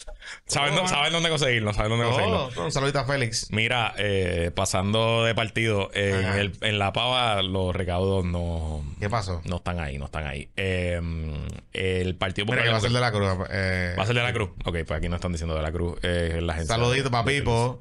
Digo, y de la Cruz la agencia histórica de- del No, PNP, saludito para de la cruz, que es un chavito. Digo, bien por ello. Hay muchos profesionales, gente buena que Sí, trabaja sí, ahí. sí, Eh, Ok, eh, el PPD, pues los balances, la historia se repite esencialmente de lo mismo de diciembre. El balance del senador Juan Zaragoza es el más alto entre los per- precandidatos a la gobernación. Terminó enero con 129.175. Eh, pero nada más levantó 5.833 pesos en diciembre. Entiendo que eso fue lo que. Mira, que ya me dicen, ah, nos dicen aquí que eh, de la cruz fue, ya fue a Vieques, a Ceiba, que hay mucho pietaje de, de Puerto Rico. De cosas mucho de- Puerto Rico, mucho Puerto Rico. Mucho, mucho- mucha cosa bonita. mucha cosa bonita. Tiro, tiro obra, aéreo, obra, obra, obra. mucho dron, mucho dron, Sí, mucho sí, dron. sí, sí, sí. Así que ya tú sabes. Este, no, y ahora con esos lentes y eso, no, eso va a estar, olvídate. Olvídate. No, lo que Ay, viene por ahí, prepárense, que lo que viene por ahí va a estar el carajo. Ajá.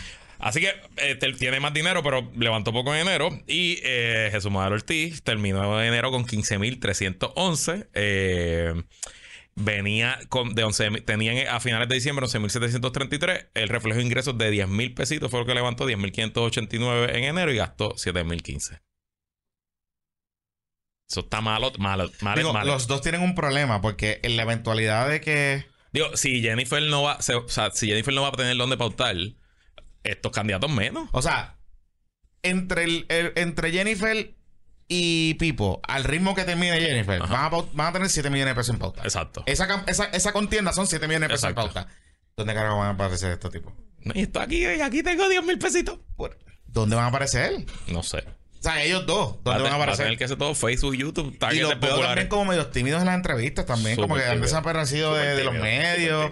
Tú sabes. Súper tímido. Eh, Juan Dalmau eh, también recogió unos chavitos, aumentó de 39.900 que tenía a finales de diciembre a 44.200. En su comité de campaña. En el comité de campaña. No está Este, mal. Está recaudando a un mejor ritmo Levantó 11.440 en enero, levantó más que Jesús que Manuel. Jesús Manuel. Y gastó 7.015. Eh, entonces, Javier. Espérate, antes de que sigas con esa Ajá.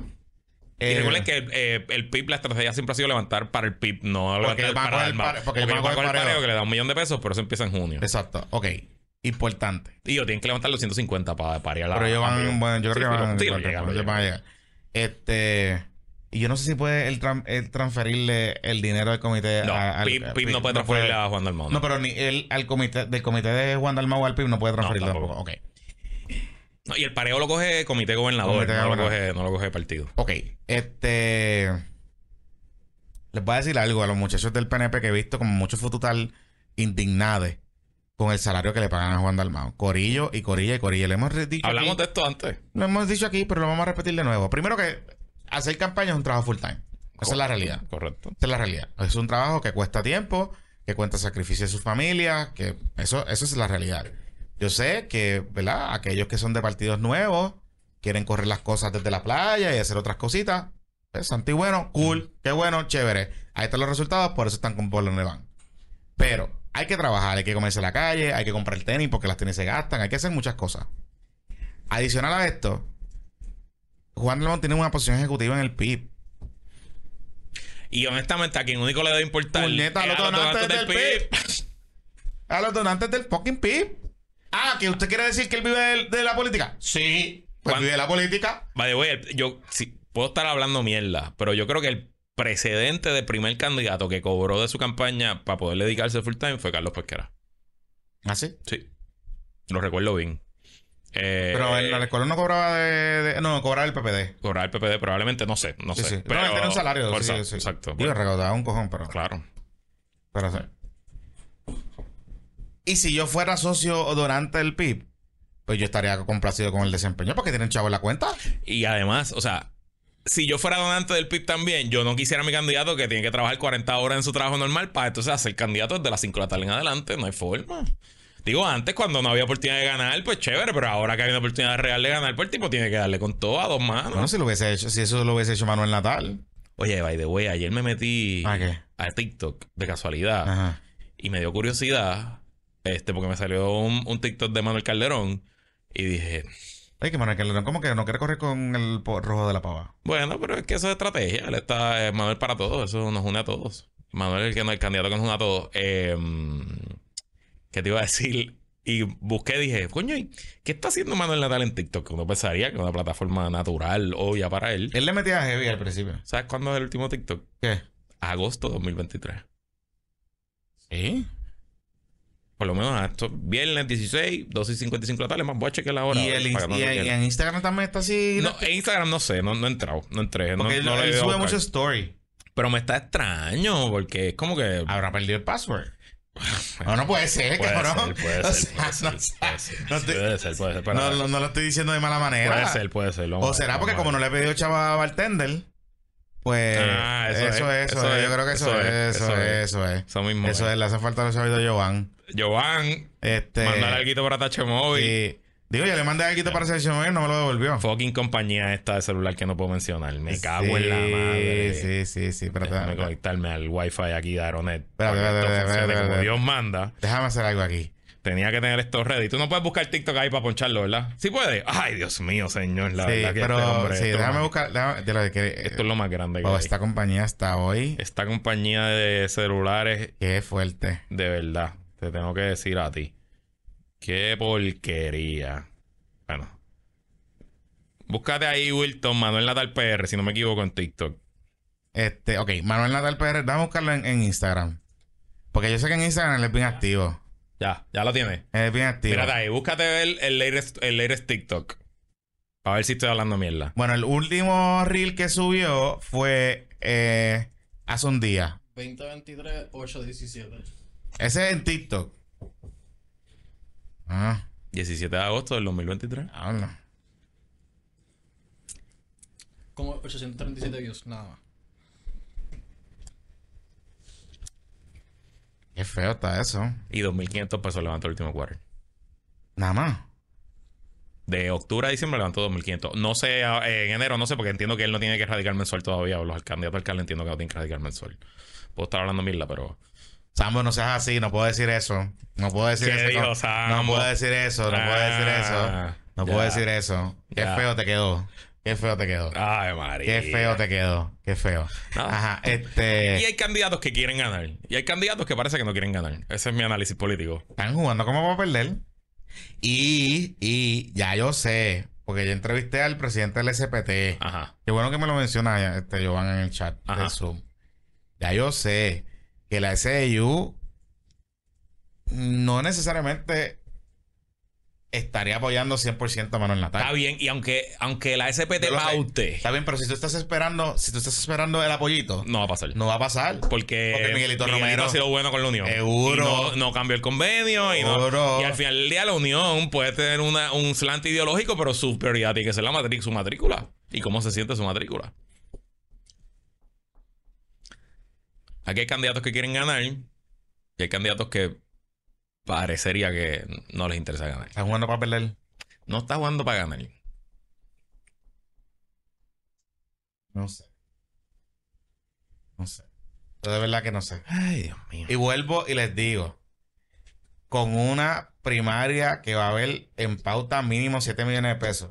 Es La primaria del PNP. Sin contar los packs. Sin contar los packs.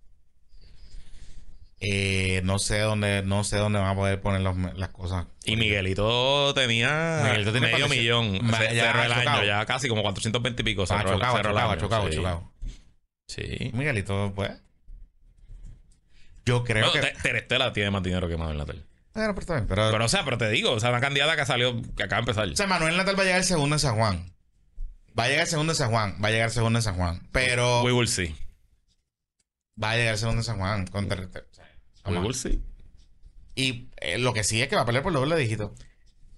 Y en un escenario normal donde Manuel no hubiera parado de trabajar en ningún momento, él podría tener hoy un millón de pesos en el banco. Olvídate de un Fácil. millón de pesos. Lo podría Tenía el, tener. el partido reorganizado. También.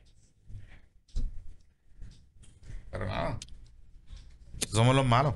Nosotros, eso es que somos unos haters. Ajá, hate, hate, hate. Bueno, vamos a la pausa. Mira, este, antes de la pausa, Lugaro, guapa guapa. Pero hablamos de eso ya, habíamos ¿verdad? hablado de eso ya, Sí, pero habíamos sí. adelantado, pero ya lo anunciaron esta semana. Eh, anunciaron el. Pero para el programa los domingos el de la política. del Decisión. programa de- eh, decisión. 2024. Este, ahí va a estar con Mamerrín. Va a estar con Mamerrín, eso va a estar inter- Interesante. Fíjate, me, me va a gustar ese análisis, Sí. porque creo que van a cocotear bastante. Vamos a ver. Y Mamerrín está súper mega Media- trompista. está, al- está Foqui- o sea Foquito y Mamerrín. Está súper De hecho. Foquito está con él. Sí. Los esas cosas que está haciendo Foquito está con. Ok, con Mamerrín. Sí, sí. White People Unite. Así, que, Eso, eso se puede sacar chispa. Yo creo que va a sí, yo creo que funciona. Creo Yo que va a estar divertido. puede ser good television. Sí, sí, sí, sí. Sí, sí. sí, Bueno, eh, si su negocio o sus finanzas personales están como las campañas de algunos candidatos, pues quiero que sepas que hay una ley, la ley de quiebras, que está diseñada para protegerlo a usted y a sus propiedades. Eh, y la oficina del licenciado Edgardo Mangual está orientando por teléfono de forma gratis y confidencial sobre la protección de la ley de quiebras llamando al 787-753-0055, 753-0055. La ley de quiebras es la única ley que obliga a los acreedores a detener las llamadas de cobradores, detener embargos, reposiciones de autos, reorganizar deudas y salvar propiedades. Llame al licenciado Edgardo Mangual al 753-0055. La ley de quiebras es tu derecho de reorganizar y salvar propiedades. Licenciado Edgardo Mangual, 753-0055, 753-0055. Y si estás interesado en poner energía solar para tu casa, pero tienes dudas, preguntas o inquietudes, comunícate con nuestro patroncito consultor de Winmar Home, José Vázquez. La llamada con José es gratis, libre de compromiso. Te va a hablar claro, sin tácticas de ventas duras ni presión. Y lo mejor es que José Vázquez trabaja para Winmar, que Winmar es la compañía líder en la industria con más de 20 años de establecida y más de 40 mil hogares energizados. Oriéntate ahora mismo llamando a José al 787-629-8657. 787-629-8657. Bueno, Johnny. Eh, Oye, mira esto, que, qué cool está. eh, Patria Nueva le contestó a Jennifer González con un story y entonces puso, hicieron como para ponerle preguntas, este, Juan Dalmau. Entonces pone, ¿sabes quién es Guillem Hart? Yo, mira, y para que la gente le pregunte. Tengo que decirte que El game está bueno. han, han me- o sea, he notado un cambio en la estrategia digital de Dalmado del último mes y medio que se nota que, eh, o sea, están pensando, lo están haciendo bien. No sé si, no sé si entró alguien nuevo al equipo. Bueno, sí, está, está- lo, está, lo está ayudando. Yo creo que Calixto sigue, pero está ayudando eh, Neisha Torres. Ah, Sí, sí, sí, sí, sí, sí. Pues se nota, se nota la diferencia. Y ellos tienen un media tour heavy en digital. Se nota la diferencia, se nota Sí, la sí, sí. diferencia. Me- me- o sea, los veo bien. Los veo feisty, los veo... Los veo bien. Que eso es algo que pudiese ser el otro lado de la alianza, pero, pero como, pues. Nada, no, no seas hater, no seas hater. Eh, ok, eh, tenemos dos temitas más. Van a haber nueve candidatos independientes en la papeleta Ajá. en el 2020. La premisa lo logró. La premisa lo logró, así que tendremos a Elizabeth Torres. Vamos, aquí tengo los números. Eh, y yo creo que si la premisa lo logró, 8 de 17. 8 Ajá. de 17 candidatos independientes van a, a estar en la papeleta en distintos puestos. Ya lo dijiste. Elizabeth Torres Rodríguez, aspirante al Senado por acumulación. Wilfredito se quedó. Basta, espérate, déjame llegar a Wilfredo. Déjame decir los que llegaron. Ok. Los que llegaron. Y después vamos, a- vamos con Wilfredo. Eh, Elizabeth Torres, al Senado por acumulación independiente. También Vargas Vidot, al Senado por acumulación independiente. Llegó. Eh, en la Cámara, Luis Raúl Torres también entra como representante eh, por acumulación independiente. Llegó también al límite. Y hay otras personas que yo no sabía. Hay un señor, José Francisco Vargas Cruz, que corre independiente para la alcaldía de San Juan. Yo creo que ese era el No de- eh, yo creo que ese era algo de dignidad.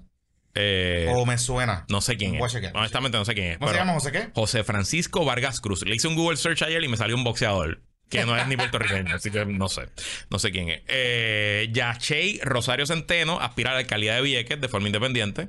Y hay tres aspirantes a arregladores municipal, uno en Aguas Buenas, uno en Fajardo y uno en Luquillo. Así que esencialmente eso es lo que hay.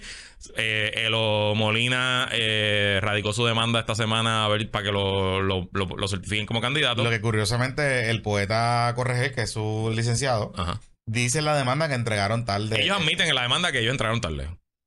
Que le, faltan que le faltaron documentos, pero pues se van por la, la doctrina de los actos propios.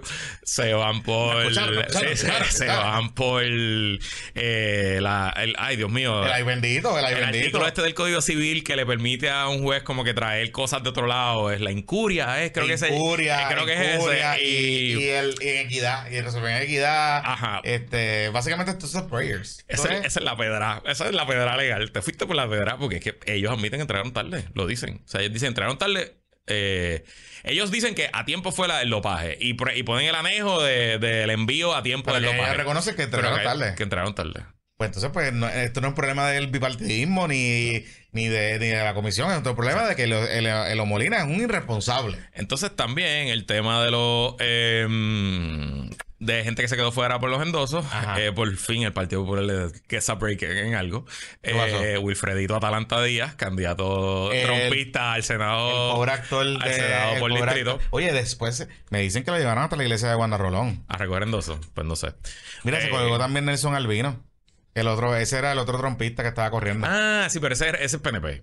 No, pero no era PNP, no era no está corriendo por el PNP, está corriendo independiente. Ah, de verdad, ok. era no, como de. Ese es del corille ese al right. Pues se quedó Wilfredo afuera, eh, senador por el distrito de Bayamón. eh, Joseph Santiago, representante del distrito 15. José, José, ve de José de la del de, de, de no, pero Santiago es, es popular. Joseph No, no. Santiago. No, ah, no, no. El, el que va a el muchacho este independiente de San Juan era el de dignidad porque eso eh, yo sabía que Ok. yo sabía que lo había leído en algún lado. Gracias, Joselito, te queremos. Ok. Gracias por la aclaración. Ajá. Ok, este, pues quedó fuera Wilfredo. eh, y también en el PNP sacaron a, a Sammy Pagán, lo sacaron de la papeleta después de que lo habían certificado. Sammy era el hombre del mordisco. El de las, cre- el de las crepas, el de. Ese es el de las cre- Sí, ese- sí, sí. Parece Quería- que se puso pelo. Él quería correr para senador por el distrito de Humacao. Y. El, el director lo sacó. El director lo sacó. Este, Y había otro que era también que a Edwin Pagan Bonilla, que lo habían certificado. Y después, por una denuncia que hicieron en el Partido Popular, sale que tenía una convicción por exposiciones honestas, deshonestas frente a un menor. O sea que el señor Pipi, le enseñó el Pipi al menor. Sí. Diablo. Sí. Salgaron. Así Digo, que- pero por lo menos el PNP actuó. O sea, como que tampoco hay que dársela a la palma. Pasó el filtro. Está bien, pero. Pero después de que se dieron cuenta, lo sacaron. Está bien, pero hay que dársela a la Y palma. a, y a Sammy Pagan, pues eh, lo sacaron porque Sammy estaba envuelto en. O sea, él, él nunca fue acusado, pero su tema de con, con el de las crepas. El amigo de Tommy, ¿te acuerdas? Mm. Eso fue un escándalo en el 4 del. eh, yo creo que ese fue el primer legislador. Nelson Albino lo certificaron, sí. ¿Lo certificaron? Ah, Sí, él dice que los medios, que hay un contubernio de los medios, que los medios no quieren reportar que está certificado. Ah, bueno. Esa ahí nos ponen en el chat de que. Ah, Ok. y ¿Y para qué él va a correr? Yo no me acuerdo. Nelson R. Albino. No sé, no sé. Él es de los muchachos que es amigo de Miriam Ramírez de Ferrer. Sí, de que, los fu- que fundaron un partido nuevo, sí, un partido sí, sí. republicano nuevo en Senado por Puerto Rico. Senado por Senado acumulación, ok, mira ok, para allá. Ok, ok. Bueno, ok, qué bueno, bienvenido. Entonces, eh, volviendo al tema de la. Lo hablamos en el episodio pasado de la primaria. No, la primaria no, de la elección para el Partido Demócrata local. Que ayer Saludito hubo, a Leo Trigotti. ayer hubo local. como, como un regaño de eso, porque Hubo- no podemos decir DNC. Lo, No, no podemos decir DNC local. Ok. lo voy a seguir diciendo. Yo ahora lo voy a decir con más ganas. Con- más más ganas, Eh, pues ya tengo las planchas exactas. ¿Cuáles son? ¿Cuáles Las son? ¿Cuáles son? Por Team. eh, ¿Cómo fue que tú lo dijiste? Ok, Team 9- 936. Team- no, no, no Team 936. Team 936. Eh, ¿Quién Luis ahí? Javier Villalba, Que ayer CrossFit. dio una entrevista horrible en Poder del Pueblo. se lo pasó por la, Eh, por la barrió, piedra. barrió el piso para que tengan una idea. Eh, eh, Luis Javier Hernández le preguntaron sobre los derechos reproductivos de la mujer, le preguntaron un par de cosas. Que tú quieres ser demócrata, pero está en contra del aborto. Y papelonio heavy. Papeloneo. Pero malo. Malísimo. Malo. Terrible entrevista. Doña Julia Nazario, alcalesa de Loíza. Ah, la veo, la veo, la veo. Vicepresidenta. Ajá. Nuestro buen amigo Armando Valdés, que lo habíamos mencionado, él está corriendo para National Committee Man. Ese es el que viaja a Estados Unidos, porque ese es de habilita. Porque ese es miembro, o sea, el Del- National del Committee Man Comité es Central. el directorio del Partido Demócrata a nivel nacional. Y, y hay National Committee Man de todos los estados y territorios. National Committee Woman, y, Woman. en este caso, pues su esposa, Lara Mercado, es la candidata a Ok. National Committee Woman. Ok. Y del lado del PNP, la papeleta, este es Team 51, eh, Davilita, Luis Dávila Pernas, candidato a presidente.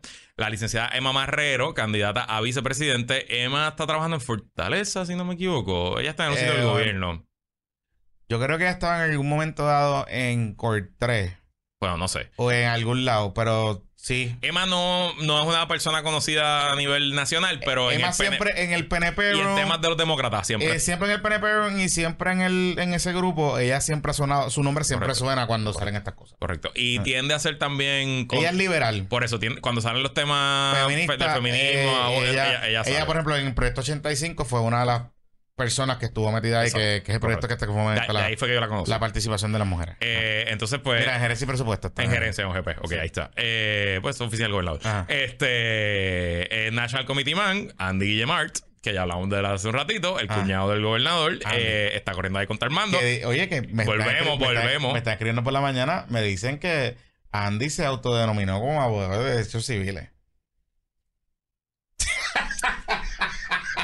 Así mismo me quedé cuando yo Digo, dije, digo, digo, él debe haber llevado varias demandas de discriminación político. y está bien, cosas. está bien, ok, pero eso te hace abogado de derechos civiles.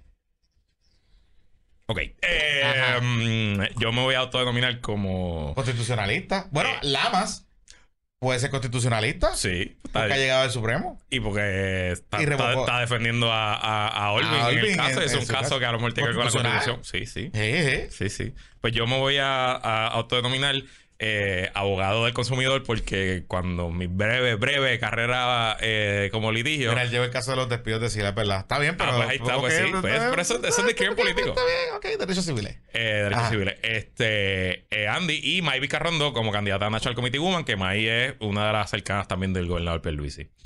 Este. Ok, el chisme del candidato ese que tú mencionaste de San Juan, me están escribiendo. Yo sabía que había un chisme. Ok, ok. Me lo acaban de escribir. Ok.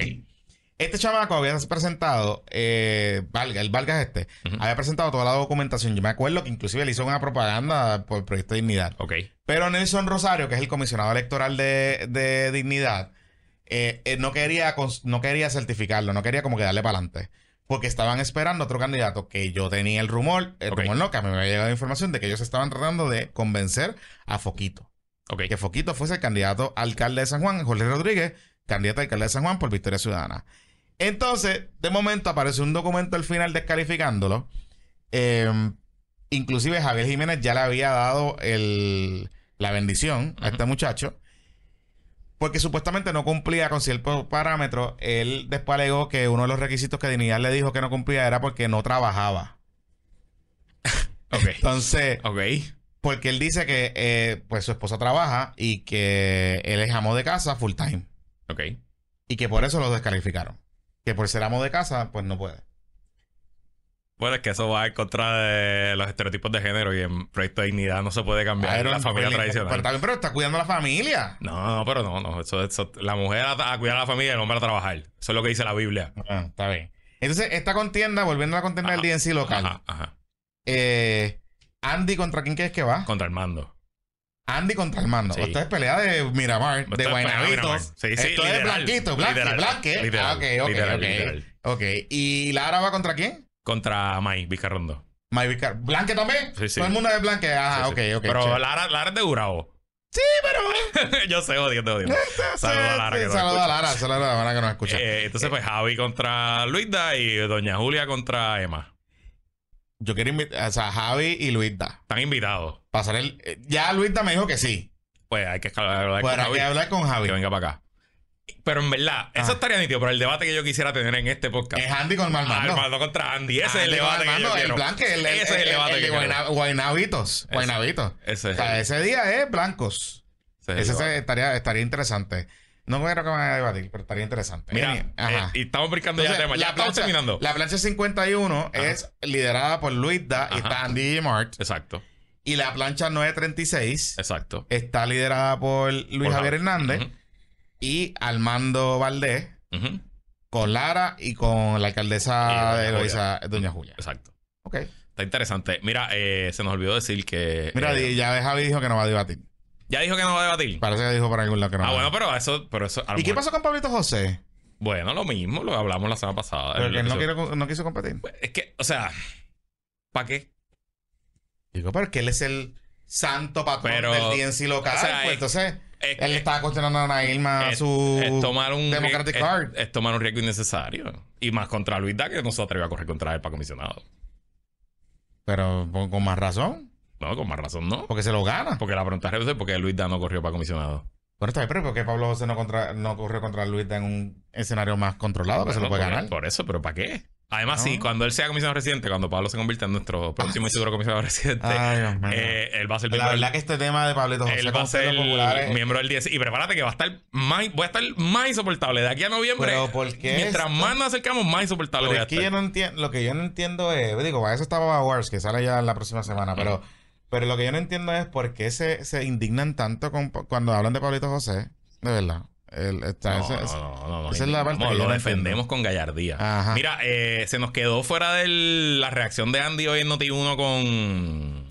Con. De indignación, de indignación. De indignación. de Andy Ahí fue que dijo- Este, eh, te lo voy a enviar, Wilton, para que la ponchemos, para que la escuchemos. pero es que ahí fue que dijo eso, lo del abogado de derechos civiles. Ahí fue que dijo, pero te voy a poner, mira, esto es un clip de Noti1. Ellos subieron un reel que así que dura un minuto. Vamos a, vamos a ponerlo. Yo no lo he escuchado. Este, así que vamos a, me voy a enterar aquí con ustedes. Te lo envía al email. Eh, chequeate a que cara, que cara tiene la- el, el candidato de Joe Vargas ese. Si viste ahí con la man, con, Con la cosa por fuera y todo. En verdad yo me lo hubiese descalificado. Sí. A- bájate, baja un poquito ahí en la página y ahí te va a salir. Míralo ahí. Eso mismo, míralo ahí. Ahí lo tienes. Vamos a escuchar. Ah, espérate, todavía no. Yo aquí dando órdenes como si supiera cómo se Mira, dijo que no le... eh, ok, bueno, eso es lo que vamos a escuchar, que... Sí, pero Andy estaba con el cuchillo en la boca. Eh, aquí. Creo que cayó está. un poquito en la trampa. Porque la campaña... Lo que quiere Diego es que el tipo que y salió rápido, defenderse. Sí. no, y este es el tipo de cosas que, que, que el, el- tiene que decirle, mi amor, pa, ese, ese man San Valentín, estamos pasándola bien. Yo subí una foto bien bonita entre tú y yo. Vámonos este weekend para algún lado, vamos, Vamos a descansar. vamos a descansar, Es weekend largo, es president. tú sí, sabes. sí, sí. Mm. Sí, sí, cayó en la trampa porque. Cayó en la trampa. Porque al final del día, o sea, Ángel Cintrón, que es con el que él va a pelear ahora, tiene más calle y, más. Cajita, y, le- y le mete más que Y, este tema y que el Andy. que salió con Andy fue Kikajita. Exacto, por eso. O sea, que no, no, fue, no fue más nadie. Estamos, vamos a escuchar. No, todavía no. Ok, estamos ok. que, disculpa. Ok, disculpa. pero eh, eh, Kikajita fue el que, el que le zumbó, porque la comisionada no lo hizo. La comisionada lo hizo hoy. Ok. Pero en la conferencia de prensa fue Kikajita. Tengo que decirte que eh, yo un poco admiro la capacidad de los PNP de hacer este tipo de cosas. De que de de descabronarse la vida. Claro, porque Edwin Mundo se levantó temprano y, el día después de la primaria estar más o menos. Porque, O, o sea, los populares no. Los todavía, todavía Bate sigue escribiendo columnas en Chismao. correcto. O sea, Pero, entonces, pero así mismo, los populares no se van a matar tan directamente y tan fuerte en los medios, pero Ajá. por lo bajo no se van a no se van a reconciliar. Este. Perdóname, Wilton, que te estamos haciendo estas cosas aquí que tú tienes que resolver la última Mira, hora por culpa de este- nosotros. Mírala ahí, mírala ahí, mírala ahí. Ahí lo tiene, ahí lo tiene. ah, Ese mismo. entrevista a Andy Guillamart. Vamos a escuchar. semana. Si es antes, pues les dejaré saber. Eh, pero no, yo planifico seguir trabajando. Ah, pero no Jennifer. sea la última No, pero es que él conferencia. está- Ellos le está poniendo un audio de Jennifer. Gracias. Ok.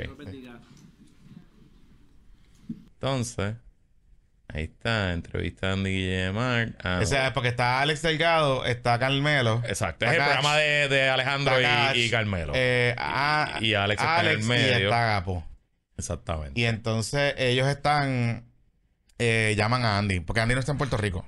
Ah, bueno, porque es weekend largo de presidente. Por A lo mejor está en eso, por eso. sitio. Porque nosotros habíamos hecho la gestión para tenerlo en directo sin filtro hoy y nos dijo que estaba de viaje. Ok. ok. Pero, sa- pero tú sabes, pues, por teléfono también. o sea, que dañó la- se le dañaron las vacaciones. Seguro, seguro. Para pelear, Sí, sí, sí. pelear con Kikajita. Y ahora, va, y ahora va a tener que bregar, Cari va a tener que bregar todo, el- todo el weekend con, con el pobre muchacho encojonado.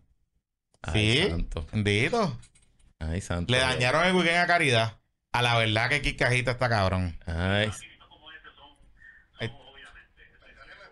Un tirito, eso es un bazucazo. O sea, para Pedro Pierluisi y su cuñado Villamar lo importante es el dinero y los contratos. Exacto. Eso, oye, el papel y los tweets aguantan lo que tú le pongas. Eso no importa. Y de dónde viene, pues obviamente peor. Pero en mi libro, eso no es ni un bazucazo, ni un tirito, ni simplemente un comentario de un grupo, y especialmente una persona, en total desespero de cómo ven las cosas, de cómo ven sus números, de cómo ven sus propias encuestas. Esa es- eh, ustedes que han estado más analizando política todos los días, saben que cuando un político así sale de esa manera, es porque hay un desespero total.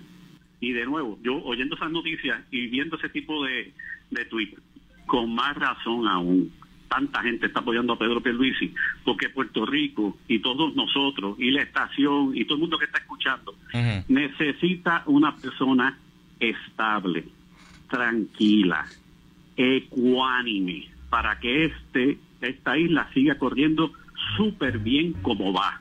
Eso es lo que hace falta ahora. No esta cosa está tirando por ahí. Yo me llamo André Guillemar. ¿Eh? Me pone cuñado. Tremenda cosa. ¿Eh? Eh, eh, eh, Está. es que, de nuevo, lo miro y, se olvida. O sea, lo que está diciendo está un ¿Qué yo message en el este sentido de que él está hablando de? Pierluisi, la persona estable, qué sé yo, pero está cayendo en la Y él trampa. creyente en la estabilidad. Ahí cuando todo el mundo estaba corriendo, inclusive ella y ellos, este que está aquí, se dedicó a defender por muchísimos años el atropello que le tenían a todos los estadistas en todos esos casos de derechos civiles. En los pibazos salieron todos corriendo a hacer negocio por otro lado. Ahí estuvimos nosotros peleando por el gobernador Rosselló. Ahí Todas está. las veces que hay de algo, un problema. Nada, ahí está, ya lo tenemos, no- Que gente decente de este partido saque la cara. Va a estar bueno. Esto va a estar muy divertido de aquí a junio. Tengo que decirte.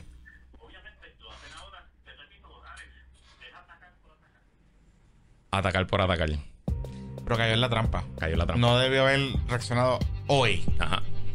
O sea, ¿Ah? y claro, obviamente reacciona en, en Noti1, que es 99% PNP. Que es la estación de la primaria. que es la expresión de la primaria. Entonces, pues imagínate tú. Pero sí. Sí. Caridad Andy. Yo estoy seguro que Cari le tuvo que haber dicho, papito, no, ¿sabes? No, no, no, no, no hagamos esto hoy. Que tengan una bonita semana. que la fuerza la acompañe, amigos. Eh, recuerden que pueden sintonizarnos, buscarnos en YouTube, suscribirse a nuestro canal. Ahí tenemos un par de contenido nuevo todos los días y en nuestras redes sociales. Que la fuerza la acompañe. Se me cuidan. Ahí.